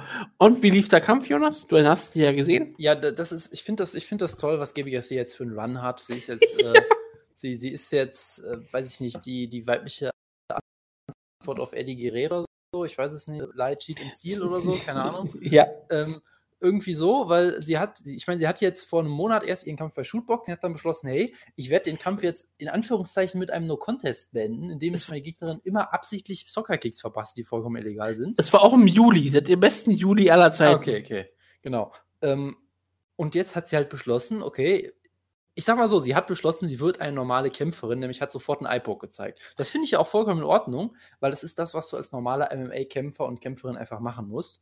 Und Wenn du einen Kick machst, wenn du einen Low-Kick zeigst, stichst du die Gegnerin immer ins Auge. Das ist Ja. legitim, das ist normal. Das ist Mixed Martial Arts. Ist ja nicht Ja. verboten. Ja, genau. Also, also hat das halt sofort gemacht und die Gegnerin war dann halt vollkommen fertig und der Kampf war in gefühlten 10 Sekunden vorbei. Und es war auch ein richtig schwerer Eye-Poke. Also sie hat wirklich die, ihre ganzen Finger im Auge drin gehabt. Es sah schon ziemlich hart aus. Oksana Gaguleva ähm, konnte nichts mehr sehen, hat sich auch mehrfach drüber, richtig drüber beschwert. Und das, das Schlimme waren hier die Kommentatoren, die die ganze Zeit äh, Gaguleva ähm, beleidigt haben, mehr oder weniger. Eigentlich haben sie gesagt, dass sie jetzt endlich mal in den Kampf zurückkehren soll. Sie kann noch kämpfen, sie soll noch kämpfen. Sie soll sich mal nicht so anstellen. Das ist Japan hier, das ist, das ist ja, es ist Rising, da kannst du nicht einfach sagen, du kannst nicht mehr auf ein einen Auge sehen. Du kämpfst trotzdem weiter und versuchst trotzdem den Kampf zu gewinnen. Darren Krukczyk war empört von ihrem Verhalten und als der Kampf dann abgebrochen wurde, war dann auch vollkommen klar, Hat dass, ähm, mehr oder weniger Gabi Garcia dafür äh, gelobt, dass sie einen iPod begangen hat oder so? sofort? Hat, er hat halt gesagt, das tut man beim Leckkicken halt. beim Leckkicken, wenn du einen Leckkicks machst, tust du automatisch die Hand nach vorne und du hast die Hand dabei offen. Ja. Das war die äh, Aussage von Darren Krukczyk. Und ich sage, das stimmt sogar, aber das ist halt das Problem von Mixed Martial Arts. Das ist nicht, das ist, äh, das ist das Problem von diesem gottverdammten Sport, dass man vielleicht mal irgendwie regeln könnte. Aber man könnte natürlich einfach mal sagen, okay, wir nehmen es einfach auf in den Kanon von Mixed Martial Arts. Wenn du kickst, dann nimm die Hand nach vorne und versuch die Gegnerin das Auge auszustechen. Es ist legitim. Und gerade fand ich auch großartig, weil Dan Krugschik hat dann auch den Komment hat dann auch ähm, Don Purdy erklärt, weil der Kampf so kurz war, gibt es keine Entscheidung. Es, es würde nach 15 Sekunden es auf einmal eine eine Punktrichterentscheidung geben können. Ja, das ist, denke ich, durchaus plausibel. Aber ja, ich weiß nicht, ob der Kampf nachgeholt wird. Ich glaube, ähm, ich glaube, viele ähm, japanische Promoter sind glaube dann doch eher auf der Seite von Gabby Garcia als, der, als auf der Seite von Gakloeva. Ich, ich hätte kein Problem, den Kampf nachzuholen, weil ich meine, der Kampf sah optisch absolut großartig aus. Ich hätte es gerne gesehen. Aber schade, dass es nicht stattfinden konnte. Also, ähm, während Jonas gerade irgendwelche Probleme hat, sage ich einfach mal, kommen wir zum Co-Main-Event der ganzen Sache. Amir Al-Akbari gegen Tyler King. Tyler King, ehemaliger Footballspieler, der auch bei der Professional Fighters League angetreten hat, hat einen wunderschönen Bart. Das ist alles, was er hatte. Er existierte hier nur, damit Ali Al-Akbari einen Sieg feierte. Und das hat er auch wunderbar getan. Al-Akbari wirkt immer, wird, wird, wird immer besser. Sein Körperbau wird auch immer mehr an Mixed Martial Arts angepasst. Er wirkt jetzt nicht mehr nur komplett aufgepumpt und zerstört. Er wirkt jetzt so, als wäre er nur noch ein bisschen aufgepumpt und auf Drogen. Willst du damit sagen, dass er äh, Pudzianowski-fiziert wird oder was? Er wird halt, ja, er wird halt etwas normaler. Das ist schon durchaus klar. Ich glaube immer noch, dass er auf allen Drogen ist, die man sein kann, auf allen Doping-Methoden. Drogen. Ja, vielleicht auf, auf welchen, die ihn mehr für Mixed Martial Arts machen. Das ist schon klar. Er hat hier durch äh, Knockout gewonnen und mehr muss man dazu nicht sagen, oder? Ja, und damit endet eine weitere äh, äh, durchaus denkenswürdige Ryzen-Show. Das war sicherlich ein etwas schwacher Main-Event, aber naja, was willst du machen? äh, liebe Leute, wir müssen jetzt noch ein Preview machen und dann äh, machen wir die Ausgabe auch. schnell. Jonas, Komm, sogar komm, komm. ich weiß, dass Tokoro Ey, verloren hat im Main Event. Ich, ich versuche was. Und ich weiß wirklich gar nichts von Ryzen.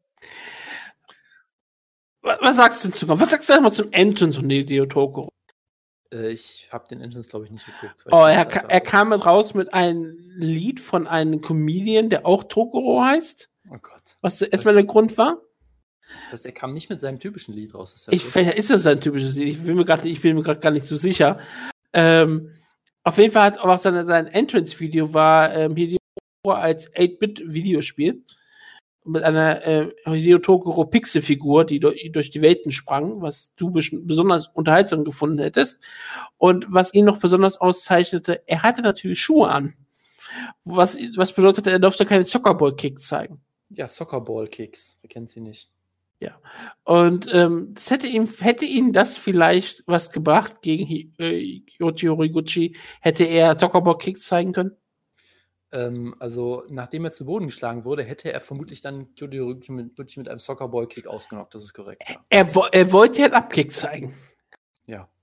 Hat nicht ganz geklappt. Also, was sag, sag bitte, was du glaubst. Es ist dein Kämpfer. Bitte. Ähm, ja, Toriguchi hat das halt sehr gut gemacht mit seiner typischen Karate-Stance, ist immer rein und raus geblitzt, äh, hat Tokoro ist ein paar Mal entkommen, dann wurde er halt einmal hart getroffen, es gab Ground Pound, der Kampf war vorbei, fertig. Das war halt das, was man erwarten konnte, weil halt Kyoji Horiguchi ein extrem guter Kämpfer ist und Tokoro ähm, halt nicht ganz so gut und auch, äh, sag ich mal, alle Schwächen von Tokoro halt perfekt in den Stil von Horiguchi reinpassen. Das war halt das, was man befürchten musste. Fändest du es fair, wenn Hideo Tokoro eine Wildcard bekäme und trotzdem noch ein Turnier teilnimmt, damit er gerade im zu Weihnachten oder zu Neujahr dann damit, damit innerhalb dann von noch mal, damit er nochmal gegen Horiguchi kämpfen kann. Nein, damit er dann am 29. und am 31. nochmal drei Kämpfe haben kann oder so. äh, äh muss nicht unbedingt sein. Nee. Denn das Turnier so. wird ja so ablaufen. Im Oktober gibt es das, gibt es das zweite, die zweiten Brackets, nochmal drei Kämpfe. Dann gibt es zwei Wildcards und dann gibt es am 29. Dezember die vierte Finalkämpfe und am 31. Dezember gibt es das Halbfinale und das Finale. Ja. Mhm. Als ob Tokoro den 29. überleben würde. Ich könnte mir durchaus vorstellen, dass, er, dass sie jemanden finden, den, den Tokoro schlagen kann. Tokoro ist immer noch ziemlich Krugschek, der den Ordnung. Weightcard verkackt. Beispielsweise, ich würde Tokoro gegen Krugschek vorne sehen. Oh Gott. Mehr Vertrauen als ich also ja, ähm, Tokoro man, ähm, hatte gegen einen der besten Flyweight-Kämpfer keine Chance. Newsflash. Hot Take. Ja, ich, ich, bin, ich bin schockiert. Das ist aber trotzdem, trotzdem ist es ja nicht weiter schlimm. Ich will weiterhin Tokoro, falls er fit ist, auch noch kämpfen sehen. Denn er ist sympathisch und es kommt halt auf die Gegner drauf an. Er muss halt nicht gegen. Ich finde auch super, dass die eigenen Tokoro-Fans Tokoro nicht mehr kämpfen sehen wollen. Aber du. Es, es kommt doch auf die Gegner drauf an. Er soll halt nicht gegen solche ähm, Stats antreten wie Horiguchi sondern gegen unterhaltsame andere Gegner. Gut, können wir den, den Bogen jetzt langsam äh, spannen, weil ich habe heute Nacht nur zwei Stunden geschlafen. Es tut mir leid, Entschuldigung. Es war eine solide Show, gerade alles nach, der Pause war absolut sehenswert. Davor war alles in Ordnung, aber nichts Besonderes. Ich freue mich sehr, dass German Mini erfolgreich war mit Kaita und ich freue mich auf den Oktober, wenn auch das ähm, Frauenturnier startet. Ja, also ich meine, Tenshin und äh, King Rainer waren die Standouts, alles andere war so, naja. Aber sie, ich sag mal so, Ryzen schafft es halt schon noch irgendwas Besonderes rauszuhauen. Sei es jetzt einfach nur ein bescheuertes Hype-Video mit Astronauten. Und dass es sich halt trotzdem noch irgendwie besonders anfühlt. Oh man, so. aber ganz kurz, will ich nur eine Sache sagen. Cards, die sich nicht besonders anfühlen. Ganz, ganz kurz, es ist wirklich nur, ist nur 30 Sekunden. Ja, ja. Ich finde es wirklich gut, wie Ryzen auch langsam schafft, eigene Stars aufzubauen. Nicht nur mit Yuji Nozawa jetzt auch noch wieder neu dazugekommen, sondern auch, wie gesagt, Yusuke Yashi machen sie langsam wirklich so einen gewissen Star auf ihrem Niveau. King Rainer natürlich, Tenshin Nazukawa und Horiguchi wirkt wirklich gigantisch bei Ryzen.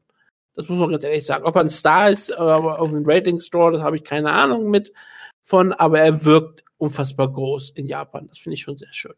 Und jetzt yep. kommen wir zu Serientäter. Äh, ja, dann lass mich raten, ich darf. Ja, du darfst einen Maincard-Kampf nehmen. Maincard? Ja. Ja, da, da gibt es eigentlich nur einen Kampf, der raussticht. Sam Alvey gegen Rashad Evans. Da kann man nichts gegen zu sagen. Ja, man kann Sam. gegen den Kampf viele Sachen sagen, aber vor allem möchte ich nicht drüber reden. Also, ja, ja, gut. Ich machen wir aber Sam, trotzdem gleich. Ich tippe auf Sam Elvey. Wir machen es also auch. Ich es einfach dabei belassen. Ich will nicht mehr als fünf Minuten über diese Karte reden. Gut. Äh, deshalb. So, soll ich mal anfangen? Weil Main Event, Jonas. Es ist halt ein Flyweight-Kampf, ne? Also. Ja. Sergio das sagt Pettis, schon sehr viel darüber aus, über die Card. Sergio Pettis, das, das, sagt vor allem aus, dass sie es gar nicht erst versuchen, eigentlich, ja. ja. Sergio Pettis gegen Brent Moreno ist ein ein guter Flyweight-Kampf, der als Main Event natürlich nichts da verloren hat, aber ähm, es ist trotzdem ein guter Kampf. Ich meine, Moreno hat, äh, ist sehr spektakulär in die UFC eingeschlagen, dass er Luis Molka getappt hat mit, ich glaube, Short Notice. Hat seitdem noch Dustin Ortiz äh, submitted, was auch durchaus sehr beeindruckend ist, Ryan Benoit besiegt. Also der hat sich durchaus bisher sehr gut gemacht in der UFC. Aggressiver, gerade ein aggressiver Grappler halt. Und gerade jemand wie Dustin Ortiz zu tappen, das ist schon sehr, sehr beeindruckend. Ähm, auch noch sehr jung, 23 Jahre alt, also auch jemand, wo man sagt, hat, man hat noch Zeit, ihn aufzubauen, muss ihn eigentlich nicht in Main Event stellen, aber man hat halt niemand anderen. Und Sergio Pettis ist natürlich auch so jemand, der sehr viel Talent hat, den sie auch zu früh zu sehr gepusht haben, wegen seinem Nachnamen sicherlich. Der dann auch ein paar Kämpfe hatte, wo er nicht so gut aussah. Hat sich zuletzt gut gefangen, hat jetzt zwei Kämpfe am Stück gewonnen. Äh, gegen den legendären Titelherausforderer Chris Cariaso gewonnen, gegen Chris Kiladis besiegt und äh, gewonnen hat zuletzt auch sehr dominant John Moraga besiegt, den er, glaube ich, sogar fast ausgenockt hat. Also sah hier auch richtig gut aus, ist ein richtig guter technischer Striker, technisch vermutlich sogar sauberer und besser als sein Bruder nur halt nicht ganz so dynamisch und flashy und spektakulär und nicht so ein großer Finisher. Aber auch so jemand, dem gehört auch die Zukunft dann bei Flysin oder sonst irgendwo, weil die UFC die Division ja verkaufen wird. Aber auch jemand, der halt noch unfassbar jung ist, äh, sehr unterhaltsamer Kämpfer. Und das ist eigentlich ein guter Kampf. Ein richtig guter, es ist sogar ein richtig guter Kampf, wie ich finde. Yay, Flyweights. Nur der hat halt im Main Event nichts verloren. Da ist es halt ein schlechter Witz für so eine Show. Deshalb, ja, sie sind ja auf 43.000 Metern Höhe in Mexiko, deswegen können sie ja nur Flyweights in Manning stellen. Genau, und deshalb würde ich halt sagen, es ist ein richtig guter Kampf. Er ist auch ziemlich eng. Ich weiß jetzt nicht spontan, wie ich unbedingt gucken, äh, tippen würde. Hätte es sicherlich mit gewissen Vorteilen im Stand, Moreno aber vielleicht insgesamt noch etwas gefährlicher als Grappler. Deshalb würde ich auf Moreno tippen und ja. Weil Jonas auf Moreno tippt, tippe ich auf Pettis. Mein Hottag für diesen Kampf ist ganz einfach. Ich erinnere mich an äh, die UFC Pay-Per-View gerade, als Demetrius Johnson eingeblendet wurde und John Anik die Frage stellte, werden wir jemals an anderen Flyweight Champion sehen als Demetrius Johnson? Und ich sagte, nein, weil die Division eingestellt wird. Deswegen, ähm, Sergio Pettis gewinnt ähm, per Knockout in Runde 7. In Runde 7? Ja. ja. Gut. Randa Marcos gegen Alexa Grasso ist auch ein guter Kampf für jo. einen Opener oder für äh, Prelim. Es ist, es ist ein solider Maincard-Kampf, aber es ist kein Co-Main-Event. Prelim äh, Main, äh, Main Event oder so hätte ich jetzt gesagt. Aber Alexa Grasso ist aus Mexiko. Ja, und Alexa Grasso ist aus Mexiko und Alexa Grasso ist mit riesen Hype in die UFC gekommen und hat ihren zweiten Kampf gegen Felice Herrick direkt verloren. Randa Marcos ist auch so eine Wundertüte irgendwie, hat gegen äh, Courtney Casey einen Kampf verloren, wo, wo irgendwie niemand mitgerechnet hat und dann Carla Espasa besiegt danach. Ähm, hat ein sehr gutes Wrestling-Top-Game und ich sage, dass sie deswegen hier Hometown Hero Alexa Grasso in äh, drei Runden lang irgendwie gegen den Käfig oder gegen den Boden drücken wird und so eine Decision gewinnt. Ja, ich bin total schockiert davon, dass sie gesagt haben, okay, nach der Niederlage gegen Fleece Herrick, von der mir ja sowieso nicht so sicher ist, wie gut ist Herrick eigentlich wirklich? Sie wirkt jetzt besser in den Kämpfen, klar. Ja, aber trotzdem nicht besonders gut, oder? Genau, die scheint sie jetzt gemacht zu haben als, als solide Bantamweight-Kämpferin, klar. Aber du, du überlegst dir gerade so, okay, Alexa Gross hat das riesen Hype, wir sollten ihr vielleicht mal einen machbaren Kampf geben. Also geben wir ihr ähm, Randa Marcus, die gerade eben vor kurzem Kala Esparza geschlagen hat. Das ist ähm, ziemlich Kannst dumm. du froh sein, dass sie hier keinen Title Shot gegeben haben gegen Jędrzejczyk? Und nehmen wir ja, ich habe gesagt Bantamweight, ich meinte Strawweight, Entschuldigung. Ähm, es sei dir verziehen. Ja, ich, ich, ich kann mir hier durchaus vorstellen, dass genau das passiert. Das einfach durch ihr solides, gutes Grappling, äh, durch ihr gutes Ringen. Und es wird relativ schwierig für Alexa Grasso. Also, das ist, das ist ein Kampf, wo sie wo selbst wenn sie wahrscheinlich gewinnt, sie bestimmt nicht besonders gut aussehen wird. Und dann vor heimischem Publikum, statt dass man der ja. irgendwie einen Gimmie-Kampf gibt. Ja, ja und warum auch nicht? Es ist wieder so ein bisschen, es ist, es sorry, es ist wieder so ein bisschen typisch UFC, dass sie sie erst versuchen zu beschützen und dann eigentlich denkt man ja, da, dafür ist ja so ein Phyllis Harry-Kampf gut geeignet. Dann verliert sie und dann denkt man, ja gut, dann bucken wir sie einfach irgendwie und dann gucken wir halt, was passiert. So, also es ist so, gegen ja. Page Van Zandt bucken können. Ja, also es ist so ein bisschen, dass sie dann so einfach so die Hände in Frustration so zücken und denken so, ja, dann gucken wir es halt irgendwie. Ich dann, glaube, dann, dann, ist halt scheißegal. Ich glaube trotzdem, dass sie gewinnen wird, aber äh, schauen wir halt mal. Alan Joban gegen Nico Price möchte ich nicht mal drüber reden. Äh, Martin Korrekt. Bravo. Nein, jetzt erzähl doch nichts von Alan Joban, den jetzt wieder. Nein, ich habe gesagt, du, du hast gesagt. Korrekt. Ja, ich habe gesagt, korrekt. Ich möchte auch Ach so, nicht okay. drüber reden. Ja, das habe ich nicht verstanden. Ich wollte Gut. damit sagen, dass ich diesen Kampf sehr korrekt finde und darüber reden möchte. Martin Bravo gegen Umberto Bandenay. Reden wir nicht drüber. Wir Ich habe nicht mal eine Ahnung, wer einer, ich habe nicht mal eine Ahnung, wer die beiden sind. Also immerhin kenne ich ja André Sukamatnat sehr gut. Su Sukamtat. Ja, also da kommen wir ja gleich eine noch zu. gute Sam Menge. Alvey kämpft gegen Rashad Evans, der drei Niederlagen in Folge hat, auch gegen so Leute wie Daniel Kelly, die 130 sind. Äh, Alvey hat jetzt Niederlage gegen Latis, ein Kampf, der vor kurzem war, an den ich mich überhaupt nicht erinnern kann, dass er stattgefunden hat. Ähm, ich sage, Rashad wird hier gewinnen und anstatt zurückzutreten, nochmal um den Titel angreifen wollen. Ja, der letzte Sieg von Rashad Evans war gegen Chase Son im Jahr 2013. Ähm, seitdem hat er gegen Topkämpfer gekämpft und immer verloren und gegen Danny Kelly. Deswegen macht der Kampf gegen Sam Alvey irgendwie auf eine absurde Art und Weise Sinn. Und ich erwarte eigentlich, dass Sam Alvey den Kampf gewinnt.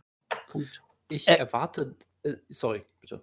Nein, nein, weil es ist, ein, es ist ein Kampf außerhalb von Amerika, da knockt er gerne Leute aus. Also Sam Alvey knockt Rashad Evans aus. Punkt. Ich erwarte eigentlich, dass Rashad Evans gewinnen sollte, wenn noch irgendwas von ihm übrig ist, aber ich tippe natürlich auf Sam Elvey, weil ich Chaos bevorzuge. So. Genau. Also, was hast du gesagt, Jojo? Du hast Evans gesagt, ne? Jojo? Ich habe Evans gesagt, ja. Gut, ja. Ich wollte nur noch mal Ja. kurz. Evans. Gut, gut. Nächster Kampf. Ja, Evans, ja.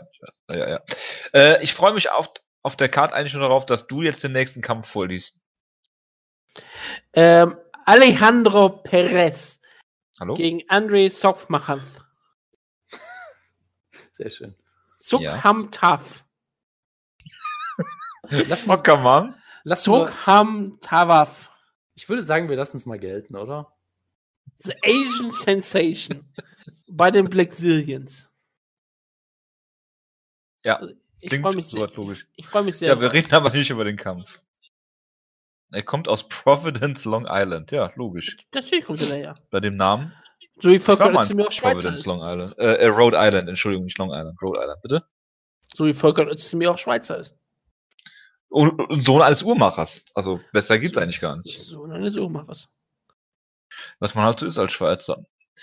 Die Prelims äh, sind Brad Scott gegen Jack Hermanson, Dust, äh, Dustin Ortiz gegen Hector Sandoval, über den Sohn eines Hermanns.